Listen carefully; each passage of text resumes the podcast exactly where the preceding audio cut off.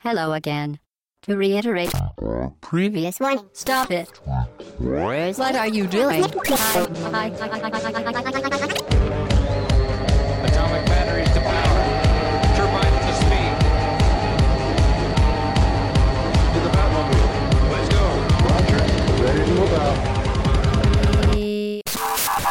Au bas gauche droite.fr, le podcast session 109. Salut, c'est Chine avec vous et nous sommes aujourd'hui le 14 septembre au matin pour un nouveau podcast d'actualité cette semaine puisque la semaine dernière c'était thématique. Et pour vous accompagner ce matin avec moi, nous avons Mike. Salut, Mike. Chine, bonjour à tous. Et salut Hobbs. Salut Chine et salut tout le monde. Nous sommes trois. C'est bien trois. Ouais, c'est un bon chiffre. Voilà. Ouais. Je ne trouve pas de blague qui vient avec trois. Euh, donc podcast d'actualité, nous allons parler de trois jeux. Voilà, parce qu'on approche quand même un peu de Noël et puis là les jeux sortent. Hein. T'as casé le 3, c'est bon. Voilà, les trois jeux. Nous sommes trois, trois jeux, mais on sera pas un par jeu. Il y en a qui va en faire deux. Moi, Ouais, cette semaine, euh, ouais, ouais, mais cette semaine, j'ai pas fait grand chose, je vous le dirai. Euh, Danganronpa 2, euh, Dead Rising 3 et Destiny. Ça sent la next gen quand même, ce, tu vois. Ça commence. Ça Ça commence. commence, hein, ça commence. Euh, mais entre temps, il y aura de l'actu avec du pré-TGS. On va parler un peu de Xbox One, de Smash et de Bayonetta, entre autres. Oui, parce qu'on a deux semaines à couvrir. là. Voilà, il y aura, il y aura d'autres, d'autres choses dans, le, dans les points d'actualité qui sera assez, non, d'une durée correcte. Voilà. Mais on commence par le débrief de la semaine dernière. Alors, de la semaine dernière, on va Et faire de un- la semaine d'avant. voilà, un mini flashback euh, deux semaines en arrière. C'était de l'actualité euh, qui Ouais. était marquée essentiellement par Nintendo, qui avait beaucoup fait parler avec sa nouvelle 3DS, etc. Et Robert Glucose nous faisait une remarque intéressante concernant le statut de cette nouvelle 3DS par rapport au modèle précédent. On s'était posé la question si c'était déjà arrivé qu'un nouveau modèle remplace un autre euh, sur un et segmente le marché finalement avec des jeux exclusifs à cette nouvelle plateforme. Ouais. Alors qu'elle là- faisait aussi marcher les jeux d'avant et que Voilà. l'autre existait toujours. euh, voilà. Et, euh, et là, ce sera le cas de, de Xenoblade, hein, qui sera exclusif à la nouvelle 3DS. Et il nous dit justement que ça lui rappelle le cas de la Game Boy Color, Et ouais, tout à fait. qui était une évolution conséquente du hardware sans être une vraie nouvelle console. Il y avait un gain de puissance et certains jeux exclusifs tiraient parti de cette puissance. Et donc, Tout ouais, à fait. c'est déjà euh, arrivé. équivalent à la situation. C'est un exemple euh, assez intéressant. Et on voit que ça a plutôt, ça a plutôt bien cohabité euh, les, Oui. les deux consoles. euh, Mais finalement, quand t'avais pas, l'une et l'autre, quoi. c'était bien démarqué sur le package. Quand Mhm. t'avais pas la Game Boy Color, bah, t'achetais pas les jeux Game Boy Color. Mais t'avais toujours tes jeux Game Boy, donc euh, bon. Moi, j'ai poursuivi pendant longtemps avec ma Game Boy euh, classique. Ah, moi aussi, hein. J'ai j'ai pas souvenir, mais les jeux Game Boy Color fonctionnaient pas du tout sur l'ancienne. Absolument Ah, non, pas. non, ouais. Mais l'inverse était possible et Oui. ça mettait des petites couleurs, c'est ça? Ça mettait des couleurs par Ouais. défaut, qui D'accord. étaient pas très adaptées, mais euh, au moins t'avais un, un Ouais, chouïa de t'avais couleurs. quelque chose. Par contre, les vrais jeux Game Boy Color avaient des couleurs bien, bien plus. Et puis la cartouche précises. avait un arrondi, je crois aussi. Pour les, il me semble qu'elle avait un petit arrondi euh, sur le plastique, comme le bah le cul, si je puis si je puis me permettre, de la Game Boy Color. Il me semble qu'il y avait ça à l'arrière de la cartouche. D'accord. fort possible, oui. Et Peut-être. du coup, ça permet aussi de faire une démarcation supplémentaire. Écoute, merci d'avoir un sauf point que- pour le À, débrief vé- de à la semaine. vérifier, mais On va revenir toutes les On a semaines sur à peine commencé. ça y est, tout de suite. Ensuite. Sinon, bah, on va revenir quand même sur le, le podcast thématique de la semaine dernière, un podcast euh, thématique Gaiden, hein, comme l'appelait Pipo, Oui. avec euh, sans doute plus d'anecdotes et de subjectivité que d'habitude, hein, parce qu'on a chacun essayé de se focaliser sur un point sans être forcément exhaustif.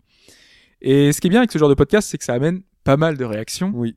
Beaucoup de personnes y sont allées de leur propre manie, donc j'en ai sélectionné quelques-unes pour compléter un peu le dernier podcast, sachant qu'il y en a encore d'autres, hein, et vous en avez été nombreux à, à nous faire des remarques, donc Et je remercie aussi au passage toutes les personnes qui ont effectivement confirmé que j'étais un grand malade. Je- Prenez-le Oui, comme voilà. vous Et d'autres, d'autres ont dit l'inverse. Oui.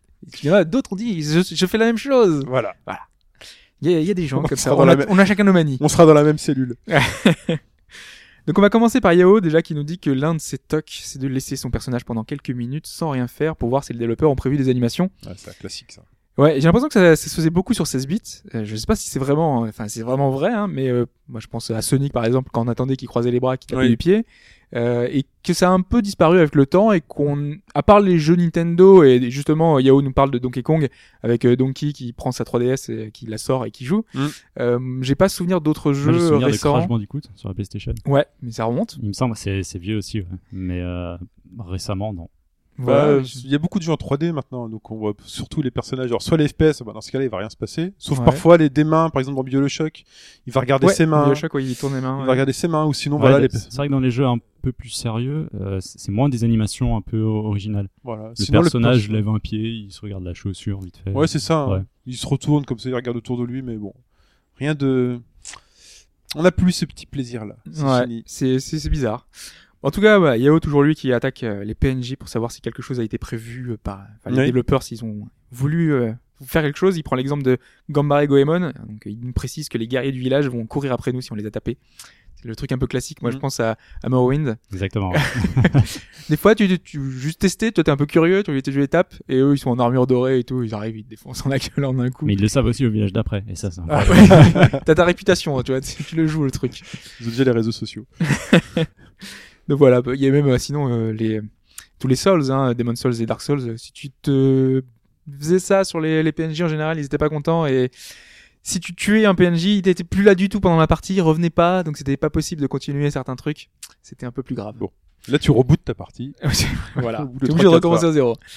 Euh, si on en a Alucard, lui qui nous dit que le toc absolu pour lui in-game, c'est marcher contre les murs en bourrinant le, bouti- le bouton X. Je pense que tout joueur de RPG le, le rejoindra. Donc euh, bourriner le bouton X Ah, jamais sur il y les a un murs. truc, oui. Voilà, en général, il y a des petits trucs qui se baladent. euh. Ah, Un peu d'accord. partout. Euh, les points d'interrogation cachés dans les Final Fantasy. Voilà. D'accord. exactement. Oui, Ok, pense à ouais, je FF7, comprenais pas, euh, ouais. Sinon, quand t'es bloqué dans Zelda. Quand t'es bloqué là, Ah oui. tu vraiment quand t'en peux plus, tu fais écoute, toutes les salles, je vais mettre des bombes partout. Tout, tout, tout, tout, tout, tout, tout, tout, tout, tout, tout, tout. Ah mon dieu. Ensuite, euh, pour les caisses dont j'avais parlé, on m'a signalé que j'aurais pu et que j'aurais dû citer euh, Ratchet Clank ou Crash, euh, ou, euh, Crash Bandicoot. oui. Le premier. Ouais, et euh, Kiros nous dit justement que Ratchet Clank est à l'une des plus belles animations de looting de la vidéo, et rien que pour ça, rien qu'en y repensant, il a envie de relancer le jeu et de casser deux trois caisses, euh, juste euh, pour revoir ces animations-là qui étaient bien marrantes, euh, selon lui.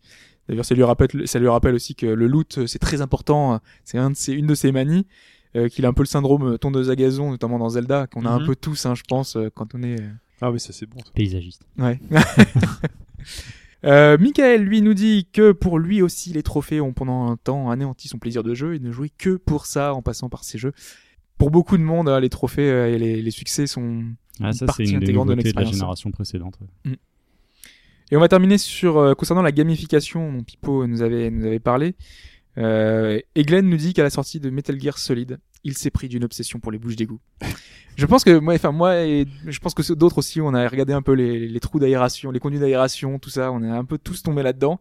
Donc lui, dès qu'il arrivait dans une pièce en, en milieu industriel, il les cherchait systématiquement. Donc une bouche d'égout, poussée. hein. Il essayait de représenter le système de ventilation.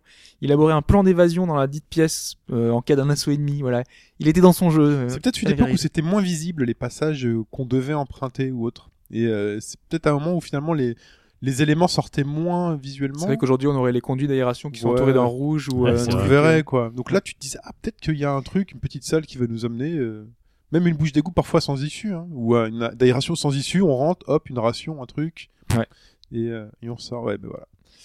Et on termine avec Epsilon qui, lui, euh, pense à GTA quand il entend un pigeon, euh, après avoir passé de longues heures à trouver la centaine Ah oui. de pigeons de GTA 4. Je pense qu'ils sont nombreux les gens qui sont un petit peu Oui, tarés, qui ont euh. voulu prendre tous les pigeons. Du coup, tu penses que pigeon. Et donc, tu vois un pigeon, tu penses GTA. T'as- Voilà, t'as la petite logique. T'entends le petit. ouh, ouh, tu fais, ouh là là, toi tu cherches. Voilà, on va terminer là-dessus. Très bien, Il y a de nombreuses euh, merci à tous ceux qui ont répondu et tout, qui ont un peu parlé de- du sujet. très bien. Et la question, c'est moi qui m'y colle cette semaine. C'est moi qui m'y colle cette J'ai semaine. peur. non, non, non, on va un peu dans le thème, puisque cette question porte sur Super Smash Bros. Ah. Et euh, quelque chose en lien avec Super Smash Bros. Vous la chance. En fait, je suis pas là. Et, Ouais. et on n'est pas des gros On peut fans. appeler un donc- ami. euh, Non, parce que je suis pas sûr que Fetch euh, vraiment trouve. Tu vois, là, Ah. faut- là la Ah. question vraiment sort de nulle fait, c'est part. du hasard. Ah oui, non, mais la question sort vraiment de nulle part. Euh, une seule réponse est bonne parmi euh, les quatre propositions que je vais vous faire. C'est six propositions, en fait. Et il se, il se, il se, il s'avère qu'une chanson de hip-hop a un lien très fort avec Super Smash Bros. et dont d'ailleurs le thème est Super Smash Bros. Mais pas du hip-hop de fan ou du autre. hein. C'est vraiment du vrai rappeur. Je vais pas vous donner les noms. Et en gros, c'est sur le titre d'une chanson. Et vous allez me dire quel titre de chanson existe vraiment avec Super Smash Bros. Mais c'est de la chanson tout à fait sérieuse. Hein. C'est pas du fan ou du truc euh, de bande originale de. Donc il a utilisé un sample ou? Il y a des trucs de. D'accord, tu précises pas. Et donc, il y a une chanson qui s'appelle Smash Bros King. Là, le rappeur se définit comme le Smash Bros King. euh, voilà. Une chanson s'appelle Sex and Super Smash Bros. Là, le mec dit que ses deux trucs préférés sont le sexe et Super Smash Bros. Super Smash Bitches, où le mec raconte l'histoire de comment les femmes se battent pour lui. euh, et en plus, euh, il aime bien Super Smash. Et Kill You in Super Smash. Voilà, le mec est fan de Super Smash. Donc il va te tuer dedans. Moi, je vais prendre la troisième. La troisième. Super Smash Bitches. Une, Super Smash Bitches. Une ça fait trop Breaking est- Bad. une seule est mauvaise, c'est ça? Une seule est bonne. Une seule est bonne. Ah, est bonne Alors, oui. moi, Ah, c'est merde, Sex, non. Ah, tu changes. Ah euh, Sex and Smash Bros. Sex et Smash Bros pour Ouais. Mike. Smash Bros King, alors Smash. Bros King pour Hobbs. Très bien. J'ai jamais entendu parler. de Alors ça. là, pff, ouais, non, ça me dit rien du tout. Bah, de toute façon, on aura l'extrait à la fin, Ah. bien évidemment. Et, et Shin improvisera. Bien évidemment. Je n'improviserai du tout, on diffusera. on diffusera. Réponse en fin de podcast. Vous avez le droit de chercher, euh, vous, pendant que vous écoutez, éventuellement sur Deezer, puisque la chanson est disponible sur Deezer et les plateformes. Euh, Elle est très connue, ça date de 2013. Enfin, très connue, non. Ah, c'est récent. Mais elle est la connaît pas, euh, bon. Ah non, c'est récent. hein, Ah, euh, voilà. Très bien, bah, il est temps de passer à Danganronpa 2.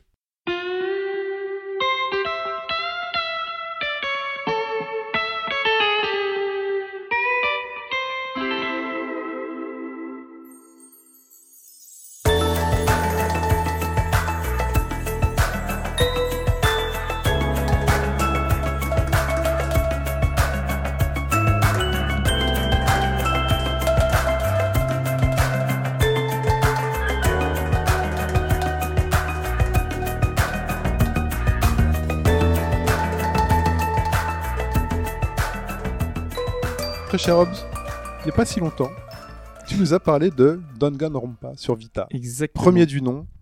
J'en avais parlé en début d'année. euh, j'avais dit, j'en avais dit beaucoup de bien. Oui. Donc là, moi, je vais vous parler de sa suite de Danganronpa 2, Goodbye Despair, qui est sorti donc la semaine dernière sur PlayStation Vita, donc toujours la même plateforme. Parce que c'est, on sait que c'était un remake de la version euh, PSP euh, qui était sortie il y a déjà bien longtemps euh, au Mhm. Japon. Donc c'est toujours Spike Chunsoft qui s'en occupe, et qui dit Spike Chunsoft dit visual novel. Donc pour resituer un peu, dans le premier, on jouait un étudiant qui se réveillait après une sorte de blackout, euh, il sait pas trop euh, ce qu'il faisait là.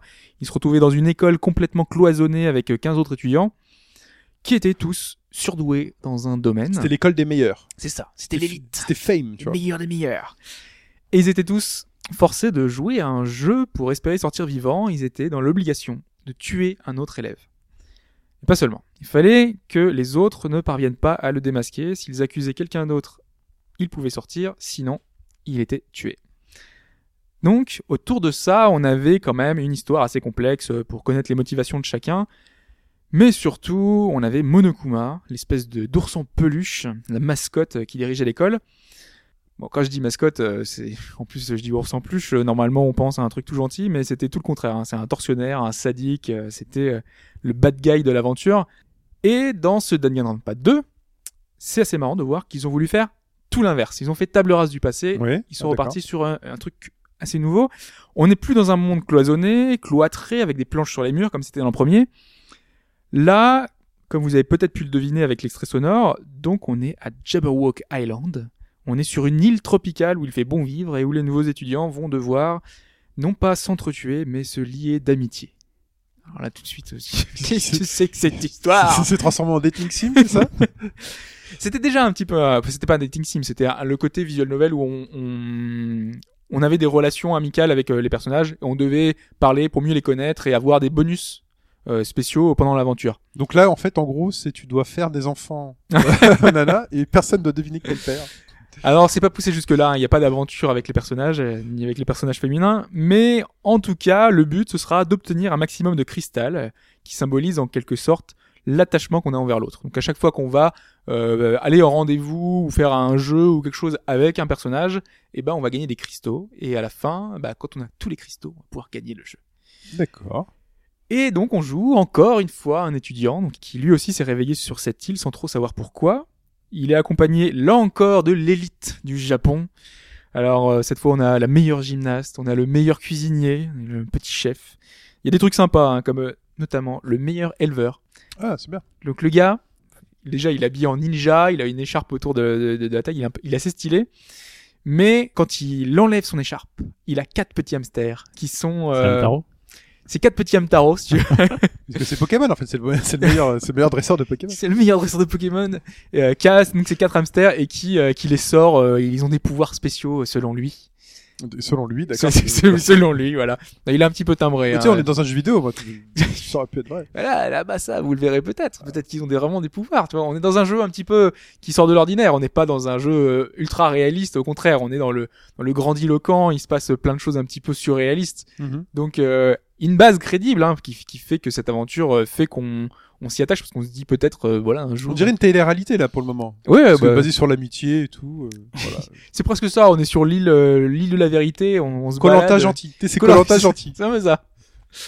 Tous les personnages sont un peu extravagants, ils sont même complètement stéréotypés d'ailleurs, hein, puisque par exemple on a la meilleure joueuse. Euh, joueuse, c'est joueuse de jeux vidéo. hein. Mhm. Elle a une barrette dans les cheveux en forme de vaisseau de Galaga, elle parle que de jeux vidéo, elle dort peu parce qu'elle joue beaucoup. C'est Kayane? C'est pas Kayane, non. Elle serait un petit peu, enfin, un petit peu spéciale. Mais en tout cas, c'est le gros cliché ambulant, comme un peu tout le casting, hein, qui, euh, dans son ensemble, c'est très, très, très fan service. Et donc, au-dessus de tout ça, avant, on avait Monokuma, qui était le, le petit ours, hein, et qui voulait imposer le désespoir. Et dans ce jeu-là, on a Monomi, qui est un lapin mystérieux avec son bâton de Magical Girl. Donc un lapin rose, qui est, qui, qui avec sa petite musique euh, toute gentille, toute guirette, avec son, avec son, son petit bâton qui fait, euh, qui a des pouvoirs, Je m'inquiète quand même. hein. plus, plus ça avance, plus je m'inquiète. Je me dis qu'il va se passer un truc. euh, dont le but est d'apporter l'espoir, de faire renaître l'espoir entre les gens. Il y a un truc qui est pas possible. Même la présentation des personnages est joyeuse, alors quand dans le premier c'était très sombre. Et là, pendant ce temps, pendant que tu vis ça euh, face à ta console, tu, tu te dis quoi? Tu te dis, mais merde, qu'est-ce que j'ai. Tu te dis, euh, je me suis trompé de jeu, je sais pas, qu'est-ce qui se passe, qu'est-ce que c'est que ce jeu? Et pendant 6 heures, on a un prologue comme ça, où tout est beau et tout Ah est gentil. 6 heures le prologue, ok. 6 heures de prologue. Ouais, on est dans le dans le timing Assassin's Creed, tu vois, on est dans le on est dans ce timing là. Sauf qu'évidemment, eh ben, il va se passer plein de choses et on va se retrouver avec une structure assez classique comme le premier épisode, très proche du premier. Donc six chapitres où on va alterner des phases de temps libre. Donc ça c'est les phases dont j'écrivais tout à l'heure euh, un petit peu le principe où on va devoir un peu c'est un peu dating sim quoi, c'est on va en apprendre plus sur les autres personnages. Mhm. Évidemment, il va se passer des choses un peu bizarres, des choses euh, qui n'auraient pas dû arriver. Donc on va avoir des phases d'enquête. Il va falloir deviner euh, ce qui s'est passé. On va interagir avec le décor pour trouver des indices, récupérer des pièces à conviction qui vont nous servir pour la dernière phase. Et justement, cette dernière phase, c'est le procès, où on va enchaîner des mini-jeux pour découvrir la vérité, parce que je l'ai dit, tout ne va pas être rose. Le rose est la couleur du sang dans le jeu vidéo, dans ce jeu vidéo dont on ne pas, et il va y avoir beaucoup de rose. Ah, quand même. Voilà. Parce que quand même, faut revenir sur une des particularités du jeu, c'est que graphiquement, il est pas ordinaire. On est dans un visual novel, mais un peu, voilà, qui est euh, extrêmement coloré, euh, qui est pas du tout dans la veine des jeux semi-réalistes qu'on a pu avoir dans les visual novels récents. C'est un peu à la Persona 4. Ah non non non, c'est encore plus, c'est c'est vraiment euh, manga, mais avec des traits euh, assez grossiers, avec euh, des couleurs partout, avec euh, vraiment très très flashy, mais beaucoup plus que Persona, encore euh, encore plus. On avait déjà, je me suis dit, qui va dire Persona en premier euh, Moi, c'est ça que ça me c'était surtout moi pour l'aspect social, parce que déjà quand on, quand on Ah, avait aussi, parlé ouais. du premier dans le Grand Rond-Point, on avait dit Persona un peu dans l'esprit lycéen, tout ça.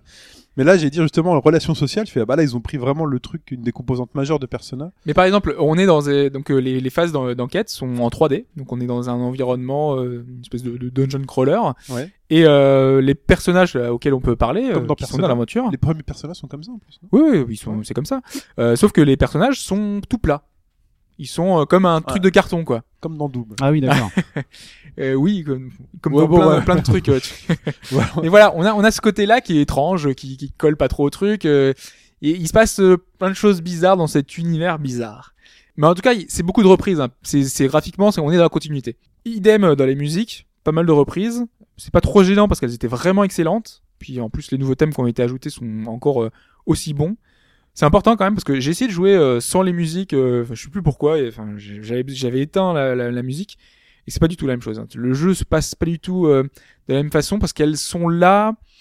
euh, dès que la note apparaisse, en fait, dans notre tête, on a toute la pression qui se met en place. Euh, on est dans un, jeu quand même qui est psychologiquement très dur. Il va y avoir des exécutions, il, va y avoir des, il va y avoir des morts, il va y avoir des choses qui se passent qui sont pas normales. Donc psychologiquement, ça joue énormément et c'est un vrai point fort du jeu.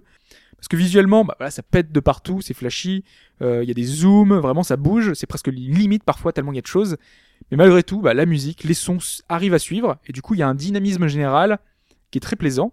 Et si je parle de dynamisme, justement, c'est que ça se retrouve aussi dans le jeu. J'avais dit pour le, pour le premier que c'était une sorte de Phoenix Wright survitaminé, bah, c'est toujours le cas. tu mènes l'enquête, sauf que tout est fait pour que ça s'enchaîne. Il y a des retournements de situation, euh, les procès, vu qu'on est 16 autour d'une table, bah, ils sont, on jongle de l'un à l'autre, chacun veut à sa réplique, à son truc. Du coup, c'est super dynamique, il y a vraiment beaucoup de choses qui se passent. C'est beaucoup plus vivant, et même les jeux en eux-mêmes, pour découvrir la vérité, bah, ils sont plus punchy que, que beaucoup de visual novels. Personnellement, j'aime beaucoup comment l'histoire est amenée, la façon dont c'est développé. Mais justement, par contre, sur les jeux, des fois, je suis assez partagé. Il y en a certains euh, qui sont, par exemple, euh, assez décevants. Euh, on a un des nouveaux jeux, par exemple, on a des lettres qui, qui viennent d'en haut de l'écran, en bas de l'écran, un peu de partout dans les coins de l'écran. Il faut euh, les récupérer, les mettre par deux, les assembler, et en fait, euh, quand on les valide, ça doit former un mot, un mot qui est en rapport avec l'enquête. Et ce mot le mot, le, le, nous ne le consommons pas. Mais ça fait inventer l'histoire hein, quand même. Hein. Ouais, C'est pas faire le petit chat. parce que je suis, oui, voilà. j'étais rigolo. Mais euh, mais c'est des mots en plus déjà c'est c'est uniquement en anglais. Donc parfois c'est assez complexe parce que c'est pas bon en Ouais. général c'est pas trop complexe mais euh, ça peut l'être. Ça peut l'être. Ça dépend du niveau. Voilà, ça peut dépendre ça dépend de votre niveau d'anglais. Euh, des fois il peut y avoir des mots qui sont faciles pour d'autres euh, pour certains et pas pour d'autres. En tout cas voilà, je trouve que ce jeu-là n'a pas trop d'intérêt ludique. C'est juste euh, voilà sélectionner des lettres, les mettre dans l'ordre. ouais bon pourquoi quoi. Par contre il y, en a- il y en a qui sont vraiment intéressants. Parce que, parce que, Parce que- parce que smartphone, euh, voilà, Voilà, c'est on est- on est dans Il l'idée. fallait qu'ils trouvent une idée, les mecs, ils savaient pas trop. Non, mais parce que justement, il y a des jeux qui sont intéressants. Il y a un jeu, c'est une espèce de... Comme les spécial stages de Sonic euh, 2, où on est dans une espèce de tube, Oui. comme ça. Ah, c'est bien ça. Et ben là, on a notre personnage qui est sur un espèce de, de, de skate, euh, qui... Euh, de, de surf plutôt. Et il dévale une espèce de, de pente, comme ça, enfin dans, dans Mhm. son tube. Et donc, euh, bah, t'évites les trous, donc euh, tu sautes, machin, tout, tu prends des, des, des boosts. Et à certains moments de, de, de ce tube, euh, tu passes un point et il te pose une question. Et la question, il faut que tu y répondes en, en allant soit en haut, soit en bas. Et ça va super vite. Donc du coup, déjà, t'as le stress parce que t'as la question, tu dis, il faut que je réponde, faut que je réponde bon à cette question, sinon je vais pas pouvoir avancer dans C'est des l'enquête. questions de culture générale ou de... Non, non, c'est des questions qui sont en En rapport, rapport avec avec le jeu. personnage pour dire, euh, oui, euh, l'autre il a tué avec tel truc, euh, euh, est-ce que ça s'est passé avant, après? Donc ils te mettent avant, après, donc tu dois te diriger en haut, en bas. T'as le petit stress parce que t'as vraiment que quelques secondes pour répondre, donc il faut bien se diriger. Euh, en même temps, il faut pas tomber dans le trou parce que sinon tu perds de la vie. Si tu perds de la vie, hop, tu vas perdre dans l'aventure et tu vas moins gagner de trucs. Donc il y a un petit côté euh, très plaisant, moi, que j'ai beaucoup aimé dans ce jeu-là, alors que l'autre, tu vois, juste mettre des lettres dans l'ordre, ouais, bon, pourquoi, euh, voilà. Bon, après, il y a des jeux de rythme, il y a plein de petits jeux comme ça qui sont assez sympas, qui, qui, qui rendent le jeu euh, assez, euh, assez rythmé, quoi. C'est c'est plutôt sympa. Après, euh, au niveau novel, le jeu est plutôt long à se mettre en place. Euh, le prologue fait quelque chose comme 6 heures, comme je l'ai dit. Mhm. Donc voilà, faut s'accrocher. Il y a beaucoup de blabla, c'est normal. C'est le genre qui veut ça quand même. parce que on est dans un visual novel en général. Quand on s'embarque dans ce genre d'aventure, on sait qu'on va avoir beaucoup à lire et Bah, c'est comme dans un livre. Hein.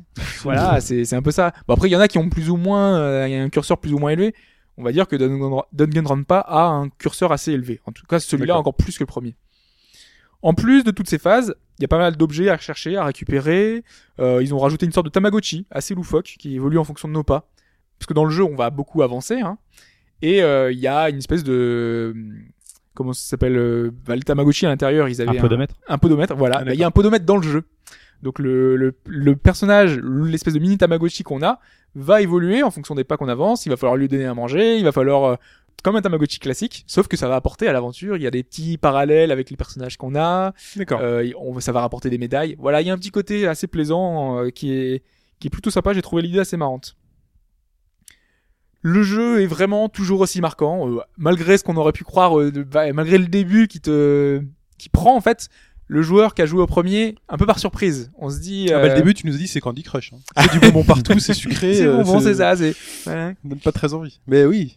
Mais justement, il va se passer des choses. Et j'en dis pas plus parce que j'ai pas envie de vous spoiler les, les, les surprises qui vont arriver et qui, justement, c'est surprenant. Notamment, et il faut vraiment avoir fait le premier parce que euh, si vous faites le second, toutes les révélations euh, qui ont été faites euh, dans le premier, elles vont arriver très tôt dans l'aventure et donc du coup, vous allez vous gâcher le, le premier. Donc vraiment, faut faire le premier avant. Aussi, je peux avoir des, enfin, des défauts et là, on va aller sur du, du point de détail. C'est vraiment du pinaillage. Euh, Je dirais qu'il faut arriver à passer outre. Et je l'avais déjà un peu indiqué la première fois le côté malsain du jeu qui fait que personnellement je prends moins de plaisir sur un Danganronpa que sur un Virtus Last Reward. C'est pas vraiment le fait de tuer quelqu'un qui va être euh, oui, parce que un problème. euh, Virtus Last Reward, c'est quand même euh, c'est une ambiance assez noire aussi. Ah oui, ouais, non, complètement dans un truc où on a des choix, euh, principe, trahir ses amis. Si tu fais pas ça, tu vas mourir. Mais là, en fait, moi, mon problème, c'est que on est face à des exécutions, mais il y a peu de distance par rapport à ça, en fait. On, on a presque l'impression que c'est normal que on peut prendre la vie d'un autre si la situation est justifiée. Euh, C'est mis en scène de façon un peu, enfin, grandiloquente, donc ça passe. Hein. On est dans un jeu. De toute façon, on- voilà, on a le second degré nécessaire. Mais en fait, je me demande, mais c'est vraiment une question, hein, si c'est pas à mettre en parallèle avec la situation actuelle euh, du Japon, qui euh, encore aujourd'hui a la peine de mort. Donc euh, pour eux, il y a une euh, justification presque naturelle. Ils n'ont pas ce questionnement-là sur euh, est-ce que c'est bien ou mal, enfin de tuer une personne. Pour eux, euh, quand euh, une personne commet un acte irréparable, ben cette personne-là doit être punie par l'acte le plus, euh, enfin le, le plus grave. Enfin, on lui retire sa vie, ultime. quoi, la sentence Ouais. ultime. Et donc, euh, bah, dans ce jeu-là, du coup, bah, il y a même pas ce questionnement sur ça. Et parfois, c'est dérangeant pour un Européen qui, Oui. pour qui euh, la peine de mort n'existe plus, quoi. Voilà, donc c'est un faut point de avoir- détail faut quand avoir même. ça en tête, euh, comme Voilà. la C'est pas- société Japon fonctionne comme ça. Donc le titre est d'énorme- d'énorme qualité, les mécaniques fonctionnent toujours. Euh, on est quand même sur un titre qui est très proche du premier, mais qui nous fait en apprendre plus encore. Et c'est toujours plaisant de voir euh, comment est-ce qu'ils ont pu faire un titre aussi tordu et aussi euh, aussi bizarre que ça, quoi. Très bien. Et est-ce que tu as une, pour finir, est-ce Ouais. que tu as un lien avec le premier, avec la sauvegarde notamment? Est-ce que tu as des bonus à débloquer? Si par exemple tu as fini le premier, je sais pas, on va te donner quelque chose. Euh, non, je Non, crois pas. Moi, j'ai rien eu, donc euh, je crois pas qu'il y, ait qu'il y ait ce genre de, de pas, je choses. me suis dit qu'il y aurait peut-être eu un lien. Hmm. Ça, Ouais, ça ils auraient fait pu, ouais, fois, mais, mais- j'ai pas vu ce genre de choses, donc euh, je ne pense pas. Très bien. En plus, il est, enfin, à noter au fait, il est disponible en cartouche. hein. Vous pouvez le trouver euh, n'importe où. euh, c'est pas uniquement du dématérialisé comme beaucoup de jeux aujourd'hui. Danganronpa 2, Goodbye Voilà. Despair, sur PlayStation Vita. Il ça. est temps de parler d'actualité. ーション4に参戦。紐解かれる新たなる冒険譚。グリア南方の多島海ゲーテ海伝説の何々に埋もれ。忘れ去られた地で。アドルの新たな冒険が始まる。ジャンプと剣撃が繰り広げる。ハイスピードバトル。広がる世界。Et on ouvre l'actualité avec du Is. Le superbe trailer euh, teaser euh, de, du prochain Is, qui était pendant cette conférence euh, pré-TGS de, de Sony, un des titres marquants annoncés à ce moment-là pour la PlayStation 4. Alors, entre autres. Cette pré-conférence, justement. Pas que. Donc, le TGS, ce sera la semaine prochaine. Euh, Ouais. On en parlera. Oui. En détail. C'est pour ça qu'on va y revenir là, mais pas trop longuement non plus. Voilà. Euh, et donc, que s'est-il passé pendant cette conférence? Alors, on a eu beaucoup d'enseignements pendant cette conférence. On va pouvoir un peu revenir rapidement sur euh, des points euh, précis. On n'a pas voulu revenir sur chaque jeu, mais faire un petit peu catégoriser euh, ce qu'on a pu. Donc, il y a déjà des jeux qui sont, euh, qui sont sur le point d'arriver sur PlayStation 4. Voilà, qui n'était pas annoncé avant, Oui. mais qui arrive très prochainement. Euh, bah, notamment, on a le prochain Resident Evil qui a été. euh, qui a été présenté euh, à la conférence Sony. Euh, on ne savait pas trop si c'était une exclue ou pas, parce que ça n'a pas été mentionné pendant cette conférence. Non, ce sera un multi-support. Voilà. Donc, euh, Donc, on parle de ancienne révélation de. Révélation Révélation 2, oui. Ouais. Donc, Révélation qui était sur 3DS et qui ensuite, Ensuite, est sorti a été sur porté console. sur tout, sur Ouais, quasiment voilà. tout. Et là, ce sera sur ancienne génération, nouvelle génération et le PC. Pas de Wii U. Bon, Mhm. pas surprenant, c'est Capcom maintenant. Euh, Qu'est-ce qu'on a appris sur le titre? Euh, On contrôlera Claire Redfield. C'est le retour de, de la petite Claire. Euh, Moira Burton, la fille de Barry Burton. Je sais pas si vous vous rappelez un petit peu. Le barbu euh, du premier Resident Evil. Voilà. Exactement. Mhm. Euh, aussi surprenant, on a appris que ce serait un format épisodique. Mais un format épisodique euh, hebdomadaire. C'est-à-dire que le, le premier épisode va sortir euh, une semaine, une semaine après, tu auras déjà le second. Troisième semaine, le troisième. Quatre chapitres, donc quatre épisodes. Euh, c'est un prix annoncé de 5,99 l'épisode, 25 euros pour la totalité. Mhm. Il y aurait aussi une version boîte qui sera un peu plus chère. Ça sortira début 2015. Moi, ce format épisodique, ça m'inquiète un petit peu. J'ai peur que ce soit trop court en fait. Et qu'après, il puisse y avoir une autre suite, je sais pas. Je sais pas trop ce que Capcom a prévu, mais euh, Bah là, faudra voir. Enfin, en général, euh, enfin, le, le dernier révélation était plutôt long, enfin, était plutôt correct. ouais, était surtout adapté euh, à la console. Ouais. C'était par euh, petites missions, En 3DS. petits chapitres, donc ça marchait. Oui, 3DS initialement, donc ça marchait plutôt bien. Après, sur les autres machines, bon, bah, forcément, il y avait le découpage qui avait plus trop lieu d'être. Ça s'inscrit bien, sa révélation, dans la Alors, saga Resident Evil? Euh, alors, le premier, si je dis pas de bêtises, il était entre le 5 et le 6. Celui-là aussi sera entre le 5 et le 6. Mais euh, de révélation, dans le premier, euh, ça n'en avait que le titre, quoi. Hmm. Enfin, Généralement, c'est dé- souvent comme ça.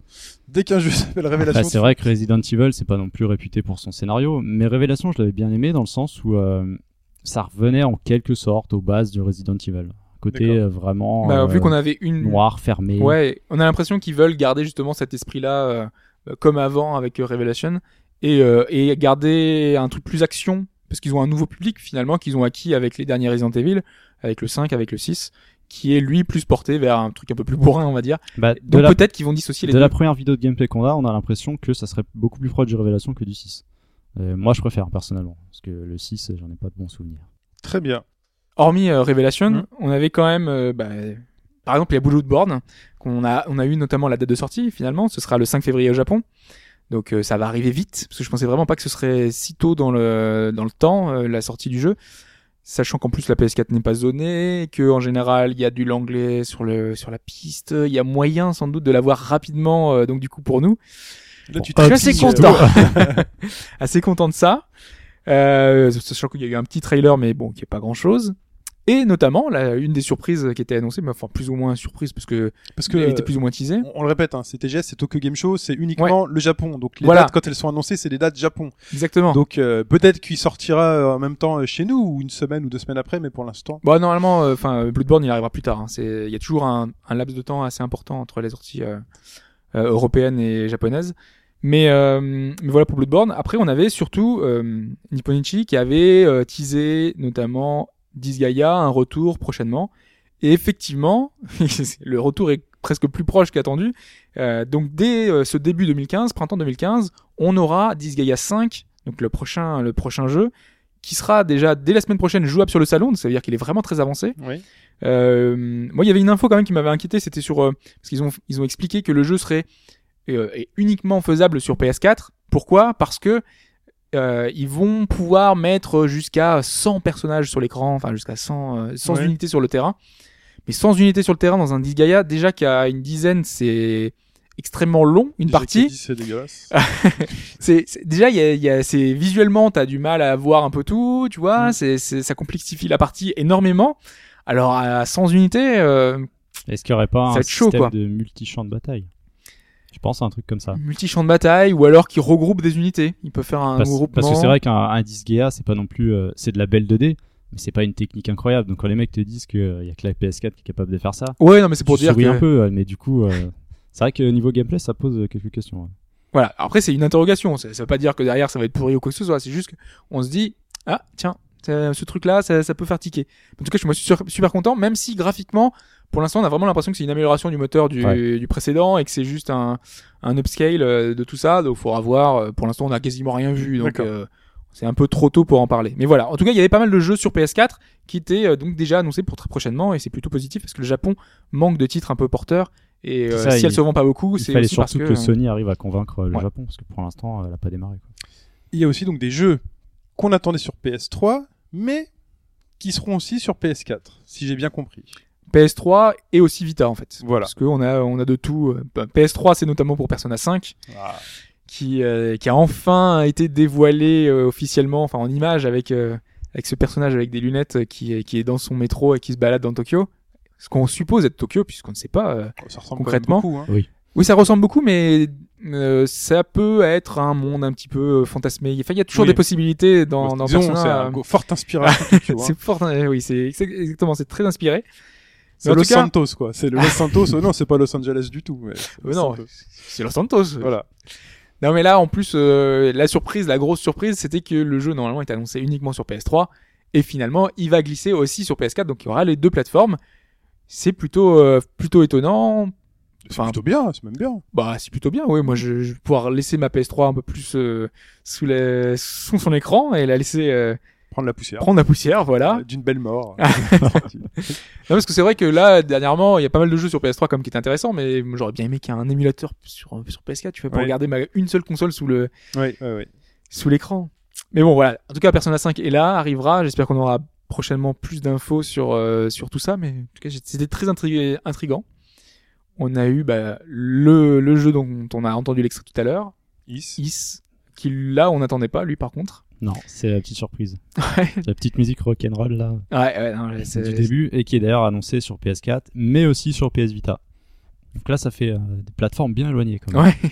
Tous les jeux qui sont Vita PS4, on est dans l'optique. euh, Éloigné, éloigné, maintenant, ce sont les, euh, le- les, deux, les deux associés, quoi. Oui, je, pense surtout en termes de technique. Ouais. Ouais. Parce que c'est vrai que techniquement, PS3 on est, Vita, euh, bon, ça pouvait se valoir sur certains titres. Hmm. Là, on va plus loin. On sait que les is sont pas réputés pour être Voilà. des, des tueries techniques, mais euh, mais pourquoi pas Enfin, moi, je sais que pour le coup, je vais pas acheter une PS4 tout de suite. Il y a des chances que je le fasse sur Vita. Quoi. Pipo a précommandé, ça y est Ça y est, c'est la fin de la je génération la pense qu'il voilà, il a pris sa PS4 là. Il a, Bon. il a, il a pris son jeu. En tout cas, on sait pas si ce sera un remake euh, du 5 ou Oui, si c'est ce vrai sera qu'on un a, 8. on n'a pas encore de chiffres, on n'a pas encore de sous-titres euh, ou autre. On a, mais on a une vidéo de gameplay, donc ça c'est plutôt cool. Ouais, ouais. Et puis on a euh, quelques infos, notamment que ça se passera notamment a priori hein, si le zoom est correct en Grèce, enfin la période, enfin Mhm. L'endroit qui correspond à la Et Il y a Grèce. déjà des gens qui ont cartographié. Là. Ouais. Non, non, mais y a- ouais, c'est comme Persona. Il y a des gens qui ont, enfin, chaque détail de- du, du trailer est, est analysé pour essayer de voir dans l'œil du personnage si on voit pas, tu vois, le reflet du truc. Il y a- en plus, ils font exprès de laisser des indices. euh. A priori, il y a peut-être l'équipe de, de Persona, euh, des, des autres personnages qu'on pourra incarner dans le, per- dans le, dans Persona 5, qui ont peut-être été leakés sur le fond et tout, Oui, apparaissent deux ça, secondes. euh, Il y a des Vous trucs me comme prenez ça. la tête pour pas grand chose. Ce sera révélé quand, euh, quand le truc sortira ou bien un peu avant. C'est très bien. Il y a autre chose qui, euh, qui Ouais. sera à cheval? Et euh, il y avait euh, God Eater euh, 2, qui lui, à l'origine, était un titre PSP Vita, Mhm. et qui là passe Vita PS4. Donc on monte d'un cran Voilà. encore, mais graphiquement on imagine que ce sera un titre euh, essentiellement Vita euh, qui va un peu euh, Mais il, a- il existait déjà God Eater 2 le God Eater 1 qui était euh, PSP Vita. PSP Vita, il y avait une amélioration. Après il y avait le si le 2 est sorti, euh, oui, qui voilà, était donc là aussi, en gros, c'est une, version plus. C'est une version plus. Voilà, Voilà, c'est ça, d'accord. exactement. Le mousseau qui a le vent en poupe. Ah ouais. Là, on en a beaucoup en ce moment des mousseaux. Donc, on a bien sûr Hyrule Warriors qui va sortir euh, là, c'est ça mon sous peu. Euh, Qu'est-ce qu'on a d'autre? Ah, j'ai Bah, oublié, j'en avais en tête. euh, Bah, il y a les classiques. euh, Samurai Warrior. Il y a les One, il y a les One Piece, les machins. Enfin, tout sort Oui, c'est sous vrai, forme de, de, de mousseau. Et là, et là, on annonce un. Dragon Quest Heroes. tout le monde, je crois que ça a stupéfait tout le monde.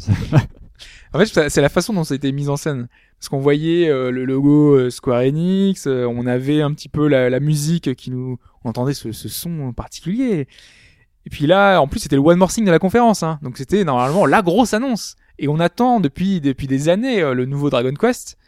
Donc on se disait forcément, sur PS4, c'était le moment d'annoncer le gros truc. Et non, finalement, c'est un mousseau. On... Parce qu'en gros, le gros suspect autour des Dragon Quest. Les Dragon Quest ne sortent jamais sur les mêmes- forcément les mêmes Ouais. consoles. Donc on se dit, cette génération, la- laquelle ils vont choisir. Et là, si t'as si qui, qui balance la musique, tu dis, oh, ils Ah, ont le gros lot. ah, ouais. Parce que là, quand on, a- quand on a ce truc-là, c'est gros lot, quoi. tu sais qu'au Japon, tu vas, tu vas Parce cartonner. que là, de plus en plus, on est en train d'imaginer que le, la prochaine plateforme pour ce Dragon Quest, ce sera le mobile. Ouais. Vraiment, de plus en plus, parce que c'est la plateforme la plus vendue.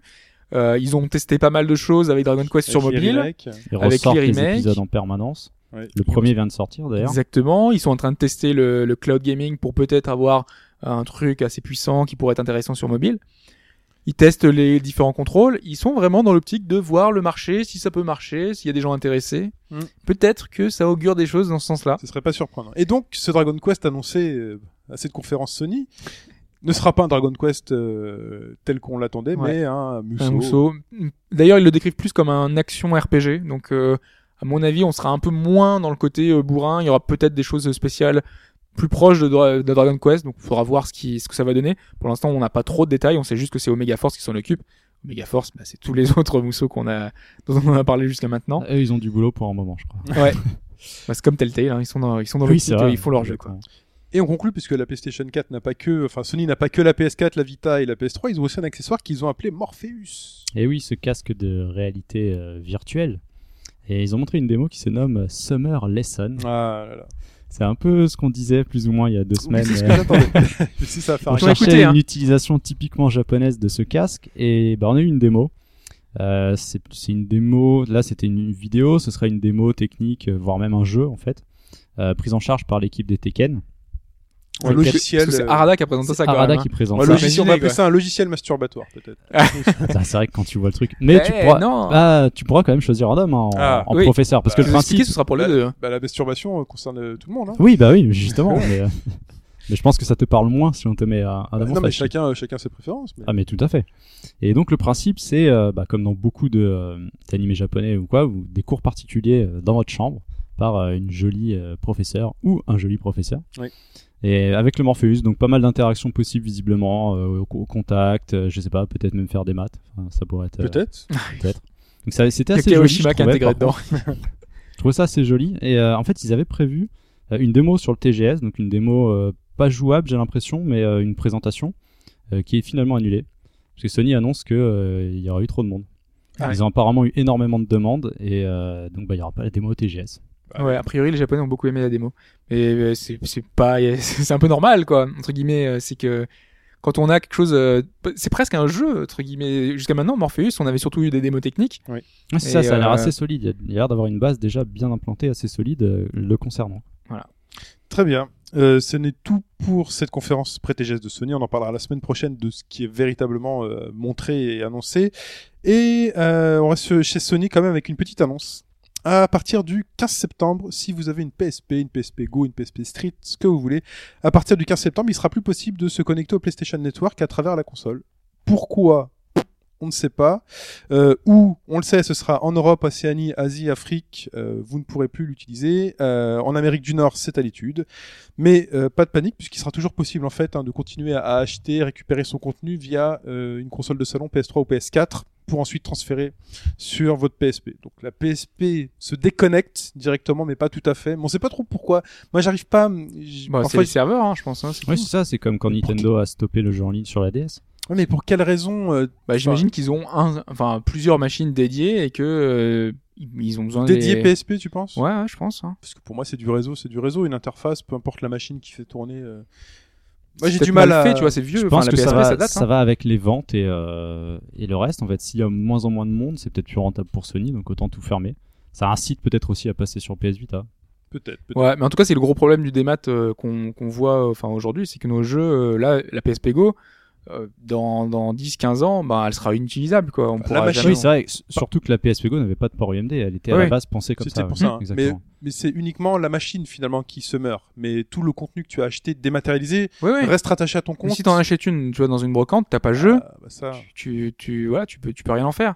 C'est un peu dommage, quoi. C'est, ça va devenir des consoles qui n'ont plus d'avenir, plus ou moins à long terme. Mais comme je disais, hein, tu peux toujours passer par ta PS3. Ouais, ta bien PS3. sûr, mais c'est quand même, euh, imagine dans, Faut le savoir. dans deux ans qu'on passe à la PS5, tu pourras plus le faire, quoi. Tout à fait. Mais bon.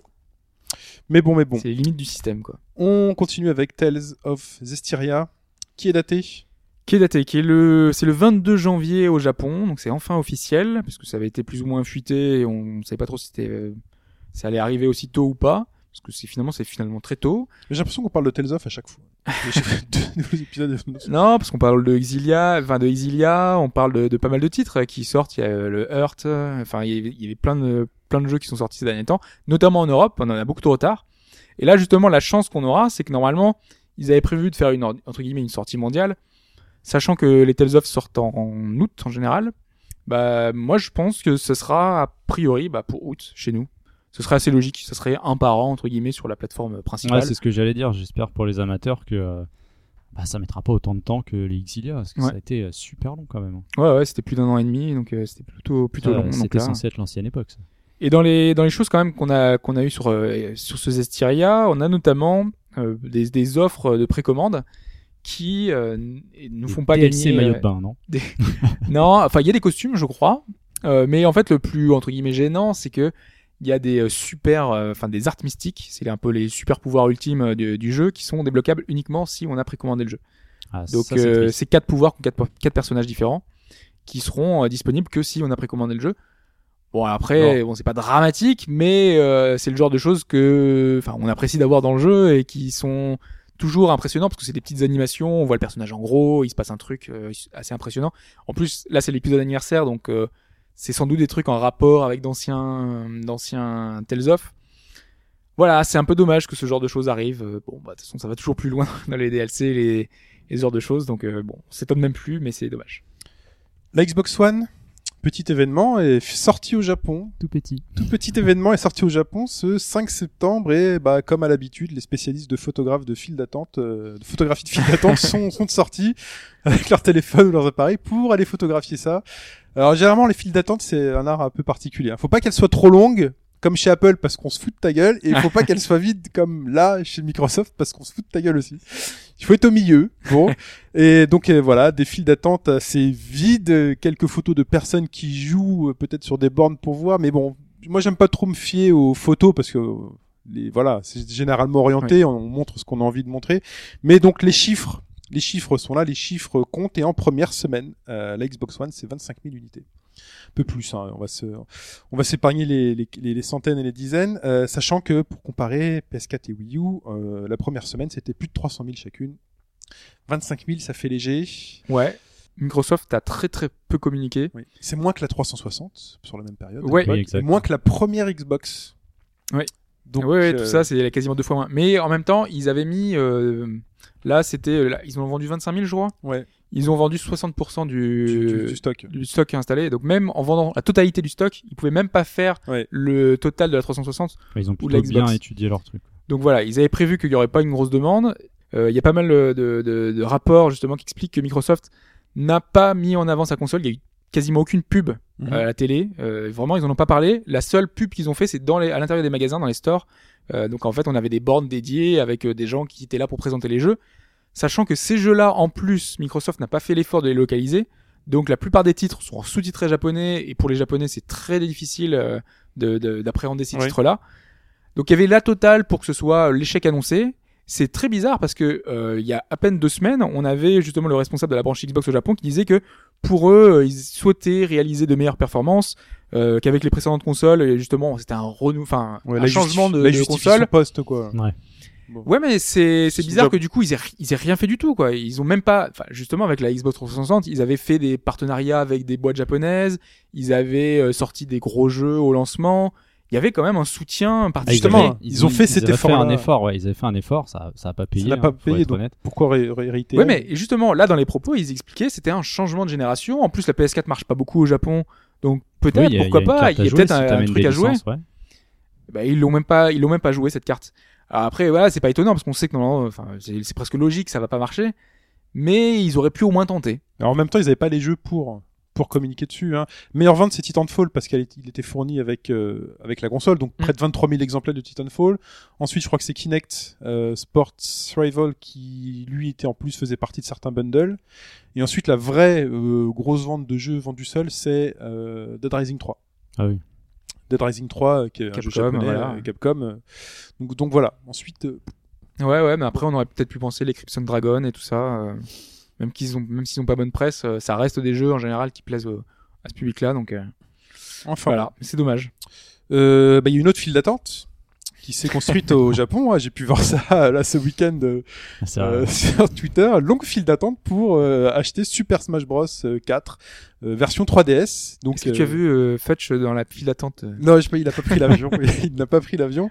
Mais en tout cas, euh, bon, les Japonais ont maintenant la, la- la possibilité de jouer au véritable jeu. J'ai d'ailleurs vu une photo sur Twitter ce matin où, a priori, le jeu euh, montre le nombre de personnes en ligne en train de jouer. Il y avait déjà 150 000 personnes en train d'y jouer. Sur 3DS. Donc un, un- un beau chiffre. Euh, donc chez nous, euh, vous aurez droit à la démo le 19 septembre. Euh, mais si vous êtes chanceux, si vous faites partie des élus, vous avez reçu un mail de Nintendo ce week-end, même c'était samedi, samedi soir, samedi fin d'après-midi. Moi j'ai vu commencer à sentir le, le truc là, j'avais pas bien compris. Avec, si vous avez eu cette chance, vous avez reçu quatre codes démo. Donc si vous avez pas ça, j'espère que vous connaissez quelqu'un qui peut vous le filer ou sur Twitter ou passer des appels. Moi c'est ce que j'ai fait. C'était plus clair aux États-Unis parce que c'est les membres qui avaient un certain un degré d'ancienneté d'achat euh, qui pouvaient avoir cette démo-là. Voilà, Ouais, parce que, Alors que la chez nous, Nintendo euh, fonctionne pas de la même façon là-bas. J'ai l'impression que c'est un tirage au sort. hein. Je sais pas trop comment Oui. ils ont fait ça. C'est assez bizarre. Bah, finalement, moi j'en ai vu passer partout. Oui. Sur Twitter, euh, quand les emails ont commencé à tomber, j'ai eu le mot code. Code, Voilà. code, code, code. Alors moi aussi j'ai pas bien compris, donc je vais te demander un, euh, c'est bon, euh, sur Twitter, Lord Sinclair, euh, si tu les écoutes, je pense que tu nous écoutes, je te remercie.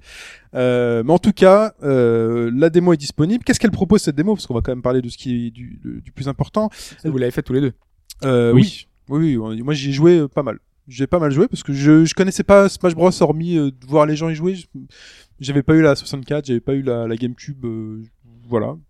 Euh, en tout cas, elle propose de jouer avec Mario, Link, Pikachu, Megaman et le villageois, donc euh, des personnages assez, euh, assez demandés, assez prisés, sur un stage unique qui est le champ de bataille que vous pouvez jouer en mode normal ou en mode Final, Destination.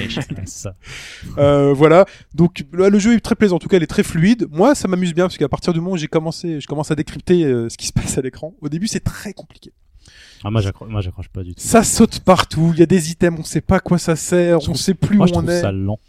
On mais je pense que c'est dans un principe d'apprentissage, mais je trouve ça lent. euh, les techniques à sortir, je sais pas, j'arrive pas à prendre mes marques. Ah, il y a un petit temps de latence sur les personnages. C'est-à-dire qu'il faut vraiment bien décomposer ses actions, mais je pense qu'il y, a- il y a un coup à prendre. hein. Moi, j'ai passé Oui, du oui, je temps. pense aussi, ouais, faut, faut s'acharner dessus. J'ai passé du temps et maintenant que je décrypte un peu ce qui se passe à l'écran, euh, je, je, je commence à prendre du plaisir.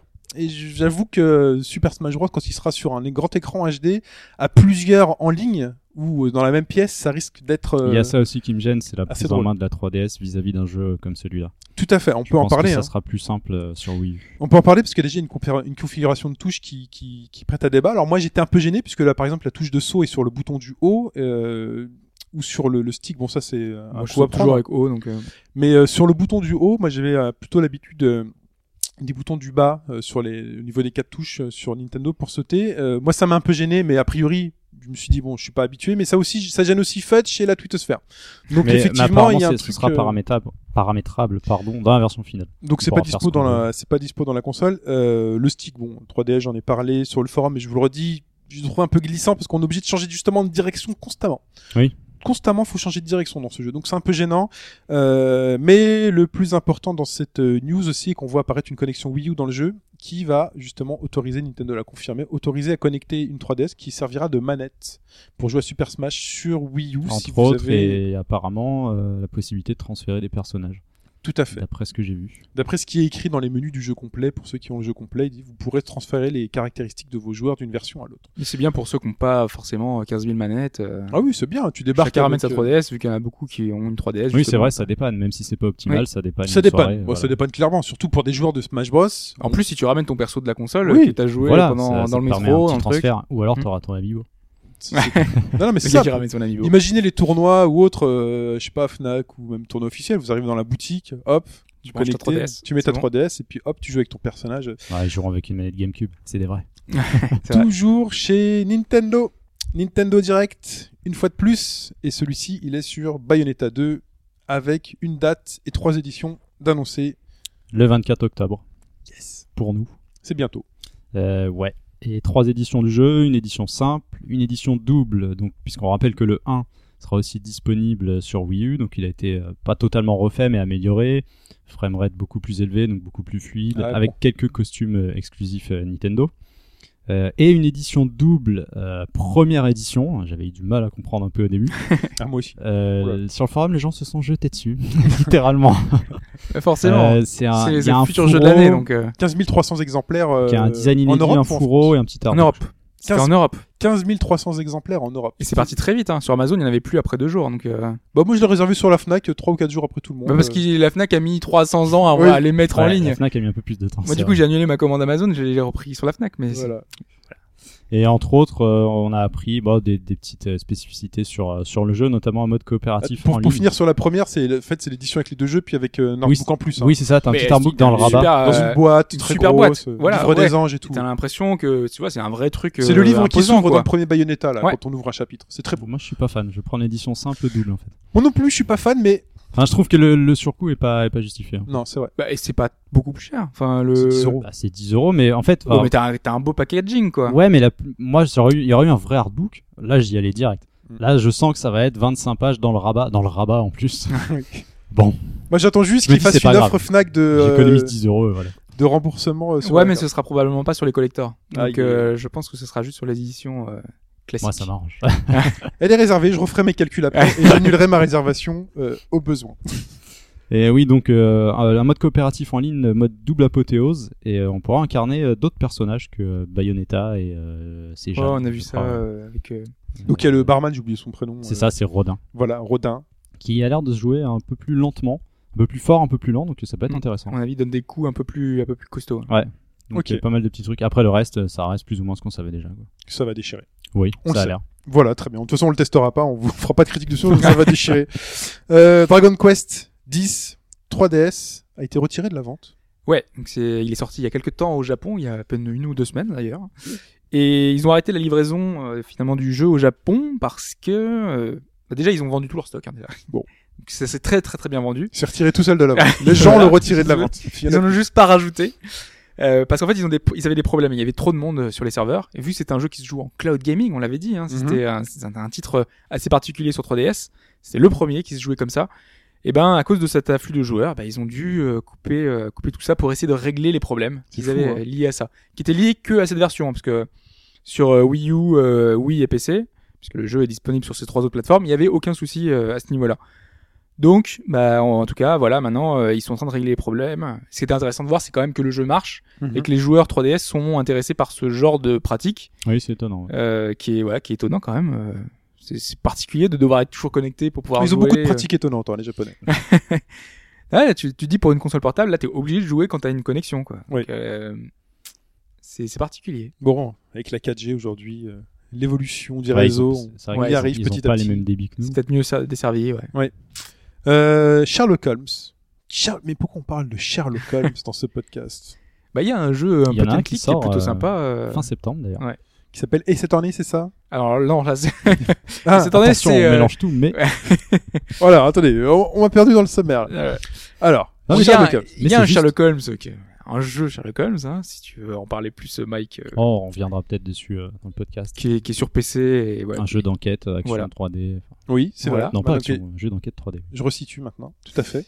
Et là, Sherlock Holmes, euh, c'est pas du tout pour son aventure euh, sur PC qu'on, dont on en parle, c'est plutôt sur euh, ses aventures sur 3DS dans le prochain Ace Attorney, donc le prochain Phoenix Wright. Boum Crossover. Là, tu vois, ça c'est du vrai cross. Alors le truc euh, assez particulier, euh, surtout qu'on était déjà dans un air un peu particulier, euh, l'ère Meiji, Meiji, donc euh, on était dans le passé, on était avec des accoutrements un peu, enfin voilà, de, de cette ère-là. Donc Sherlock Holmes qui est en, enfin steampunk, euh, un peu particulier dans son, dans son apparence, on sait pas trop ce qu'il va faire là. Et, euh, et surtout Watson. On savait que Watson euh, a eu Alors là- différentes interprétations dans les différents jeux euh, qui existent euh, aujourd'hui, dans les différents même séries. Arrête de me teaser, dis-moi, parce que j'ai pas vu ce que c'était. Par exemple, dans Elementary, on sait que c'est Lucy Liu qui joue Oui, c'est Watson. vrai. Donc c'est une femme qui joue Watson. Oui, bah, ils ont totalement revisité euh, c'est, euh, D'accord. euh, le, le mythe de Sherlock. hein, parce que c'est un, un, euh, Sherlock est drogué. euh, voilà, bon, il y a tout un univers qui a été un petit peu remodelé pour ça, mais ça reste un génie. Et là, donc, notre ami Watson est une petite de 8 ans euh, qui va, Il y a une un petite loli doctorat. de 8 ans qui a un doctorat. 8 ans. Très bien. Écoutez. Voilà, on est tout à fait dans le dans le dans l'esprit, hein, c'est, c'est évident. Ok. Mais en tout cas, le producteur de la série a dit qu'il était un très très grand fan de justement de Sherlock Holmes et qu'il ne voulait pas euh, porter préjudice à, à, à Sherlock. Donc justement, il veut respecter au mieux le personnage.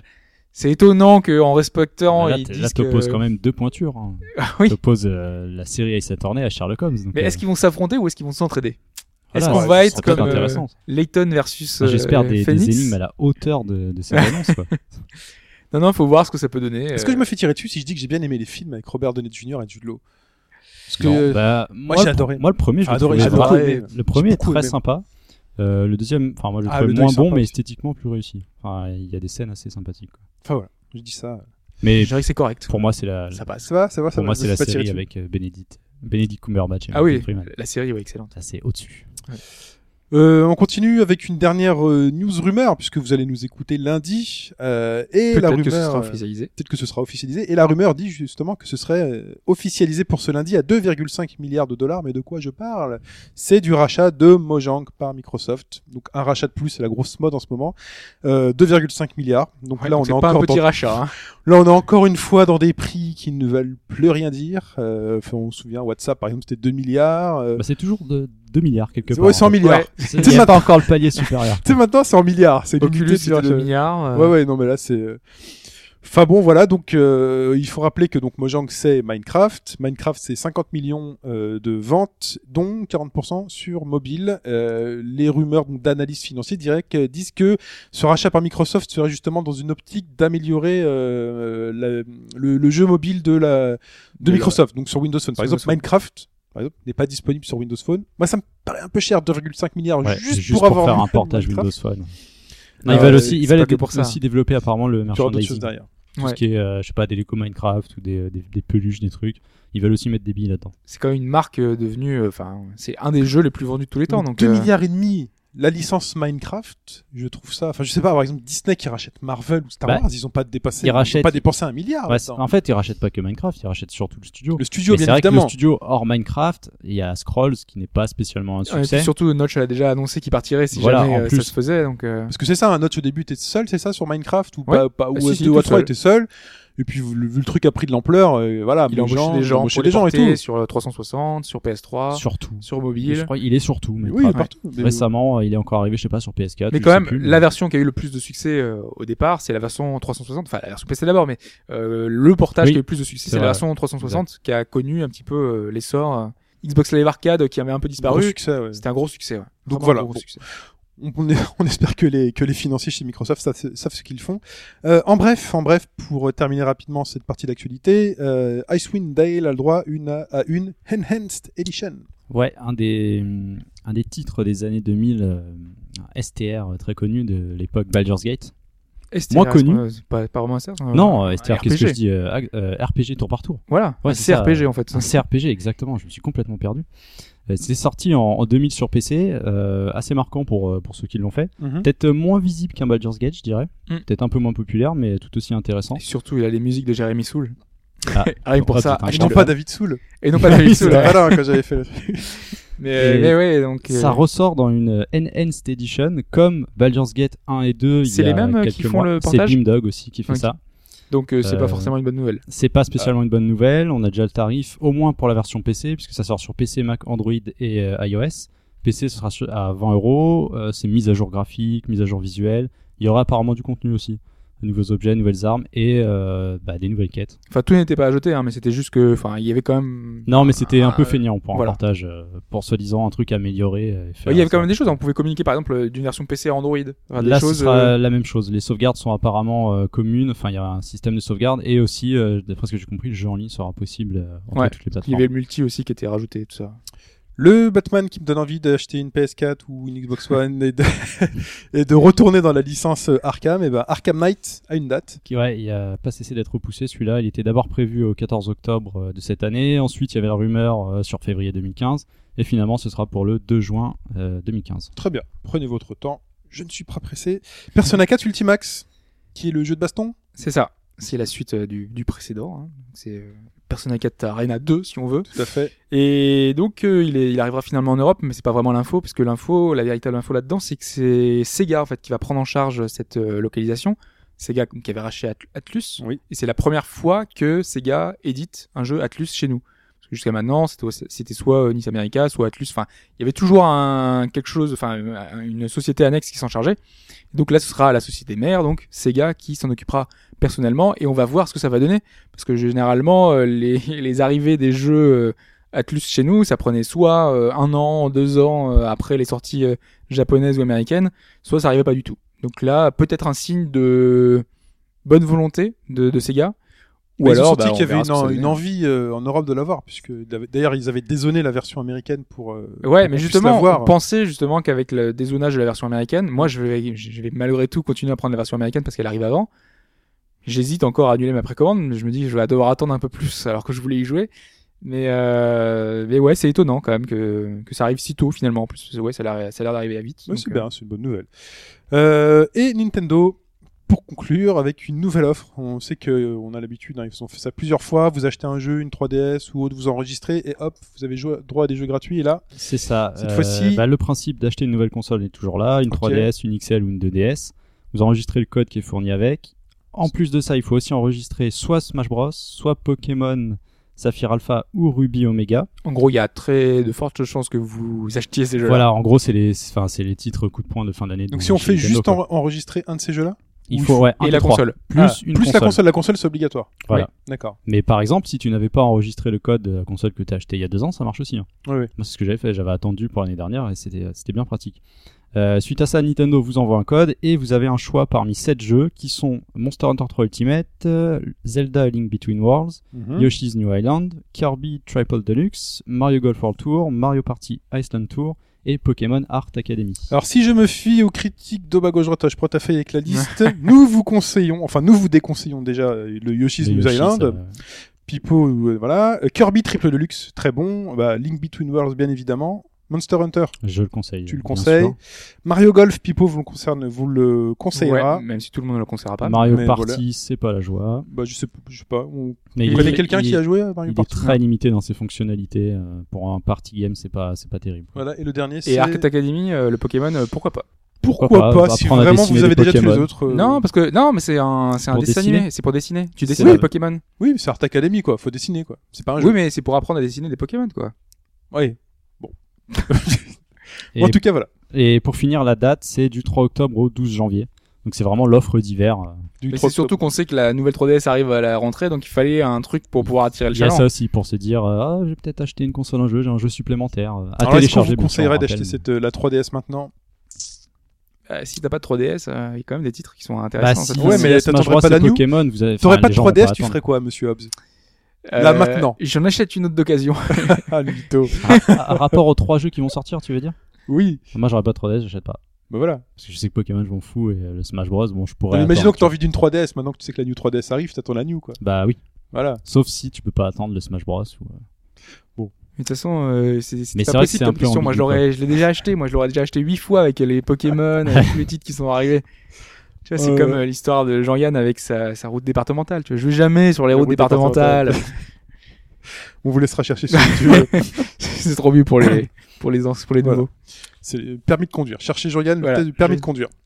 Euh, eh bien, très bien pour cette par- partie d'actualité. Et je me tourne vers Mike car nous allons parler de Dead Rising 3.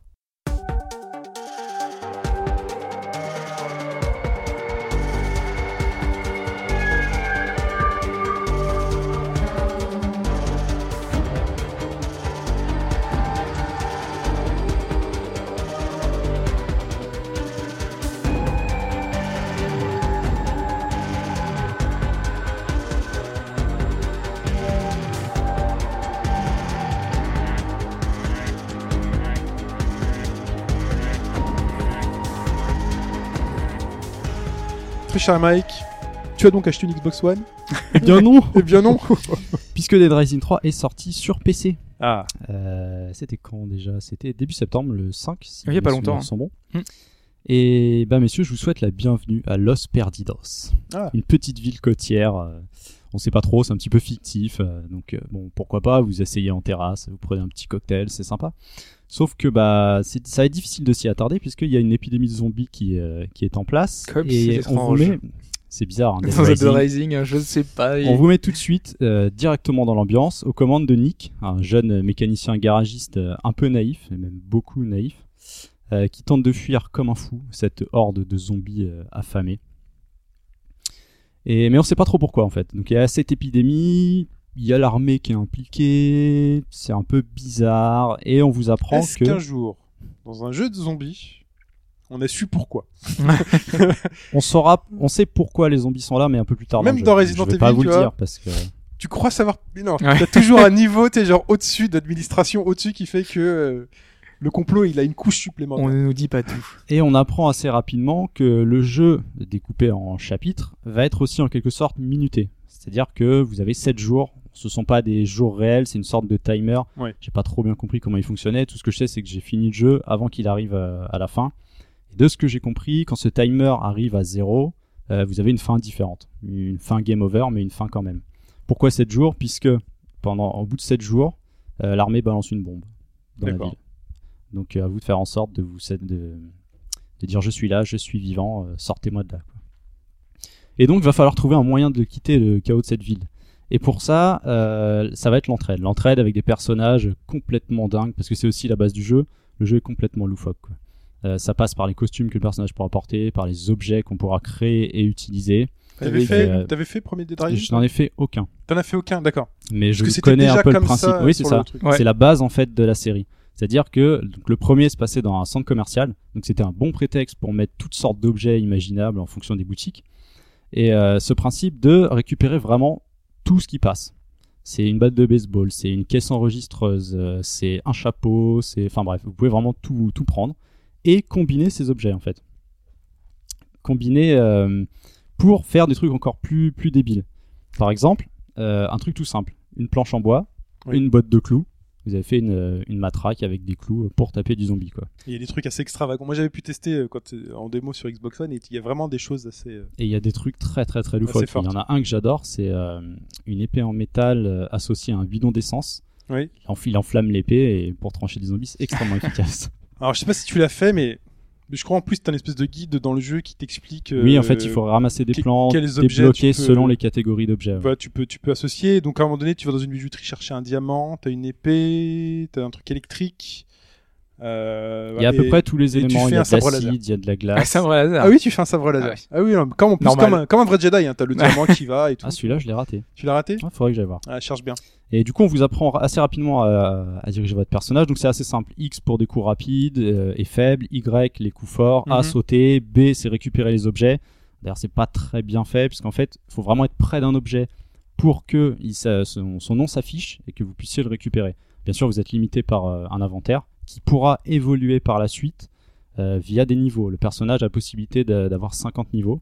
Par niveau, on vous donne des points de capacité à mettre dans des compétences. Agilité, endurance, euh, astuce. Alors astuce, c'est en rapport aux survivants que vous allez trouver dans la ville, qui vont pouvoir vous suivre Mhm. et taper aussi du zombie. Des survivants avec lesquels tu peux interagir, donner des objets.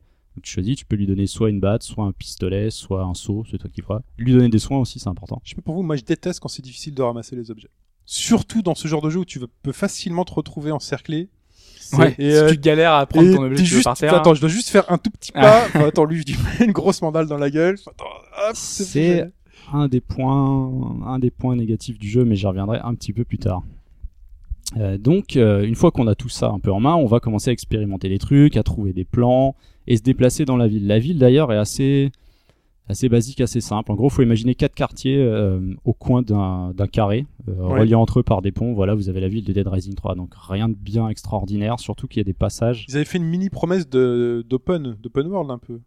Bah, Ouais. si tu veux, c'est le principe, c'est de te dire qu'on te, on te met dans une ville euh, où tu fais un peu ce que tu veux. Mhm. Mais de, genre de jeu que j'ai pu faire, à la GTA like si on, si on veut, je trouve que c'est l'un des plus petits que j'ai pu faire. en fait. Ouais, bah là, mais il faut quand même cadrer les choses avec les zombies. En plus, Voilà, toujours le prétexte de la ville C'est est ça, c'est qu'en fait, tu es vraiment fermé dans monde. cette ville, ils contiennent la, la quarantaine, donc euh, bon, on va dire que ça passe. Et euh, bien sûr, il y a une histoire liée à ça. Euh, donc rencontrer les personnages et la progression de l'histoire, euh, moi je la trouve vraiment très classique et pas intéressante.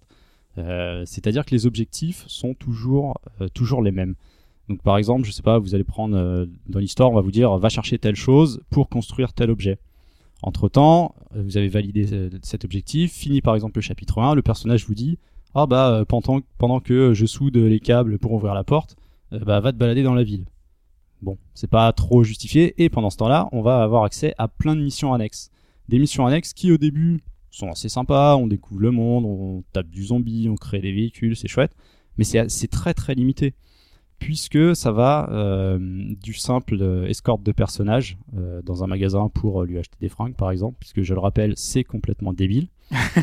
Euh, à trouver un objet pour un personnage, à aller tuer un zombie parce qu'il est trop puissant. Et en gros, il y a 3-4 objectifs, objectifs comme ça qui, Qui se reviennent. répètent en boucle. Donc moi, j'ai tenu les trois quarts du jeu et après, j'ai rushé le mode histoire. Mais vraiment, c'est très très répétitif. Et, euh, Tout est prétexte à finalement éclater du zombie. Le l'intérêt d'un Dead Rising 3, Ouais, c'est ça. tester les, différentes fait. armes et tout ça et quand c'est bien quoi. fait. Et c'est là le problème, c'est là pour moi le principal problème du jeu, c'est que le gameplay se casse la gueule. C'est-à-dire que l'un des problèmes qui me gêne vraiment, c'est que déjà il y a exactement ce que tu disais, c'est que pour prendre les objets, il y a une certaine latence et il y a une certaine, euh, c'est pas clair.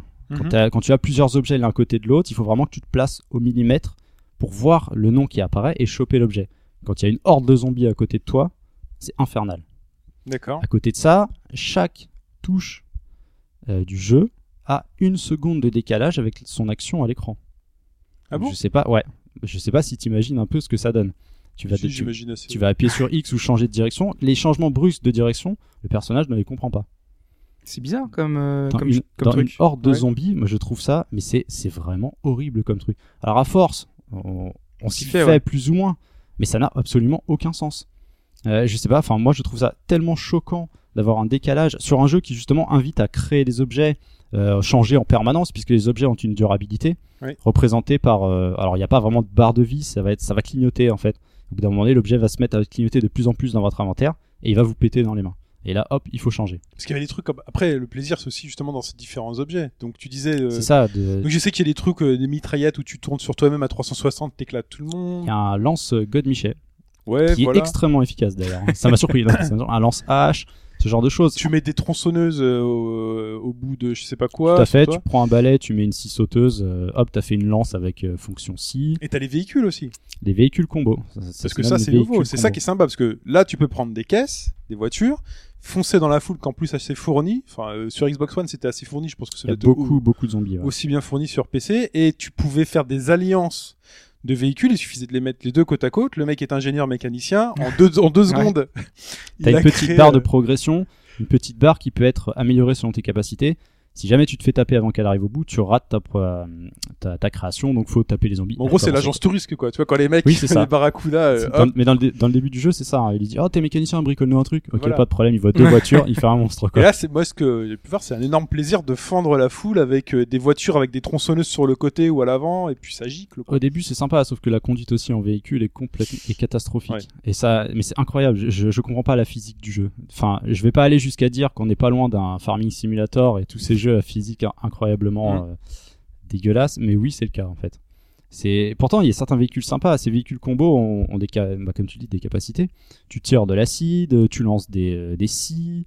euh, Qu'est-ce qu'il y avait d'autre des, hum, des tranchoirs sur les côtés. Quand tu arrives dans la foule, hop, t'as deux tranchoirs qui sortent sur les côtés du véhicule et bim, ça transperce les zombies. Ouais, ça, ok, c'est marrant au début. Sauf que le véhicule arrive à se bloquer tout seul sans qu'on sache pourquoi.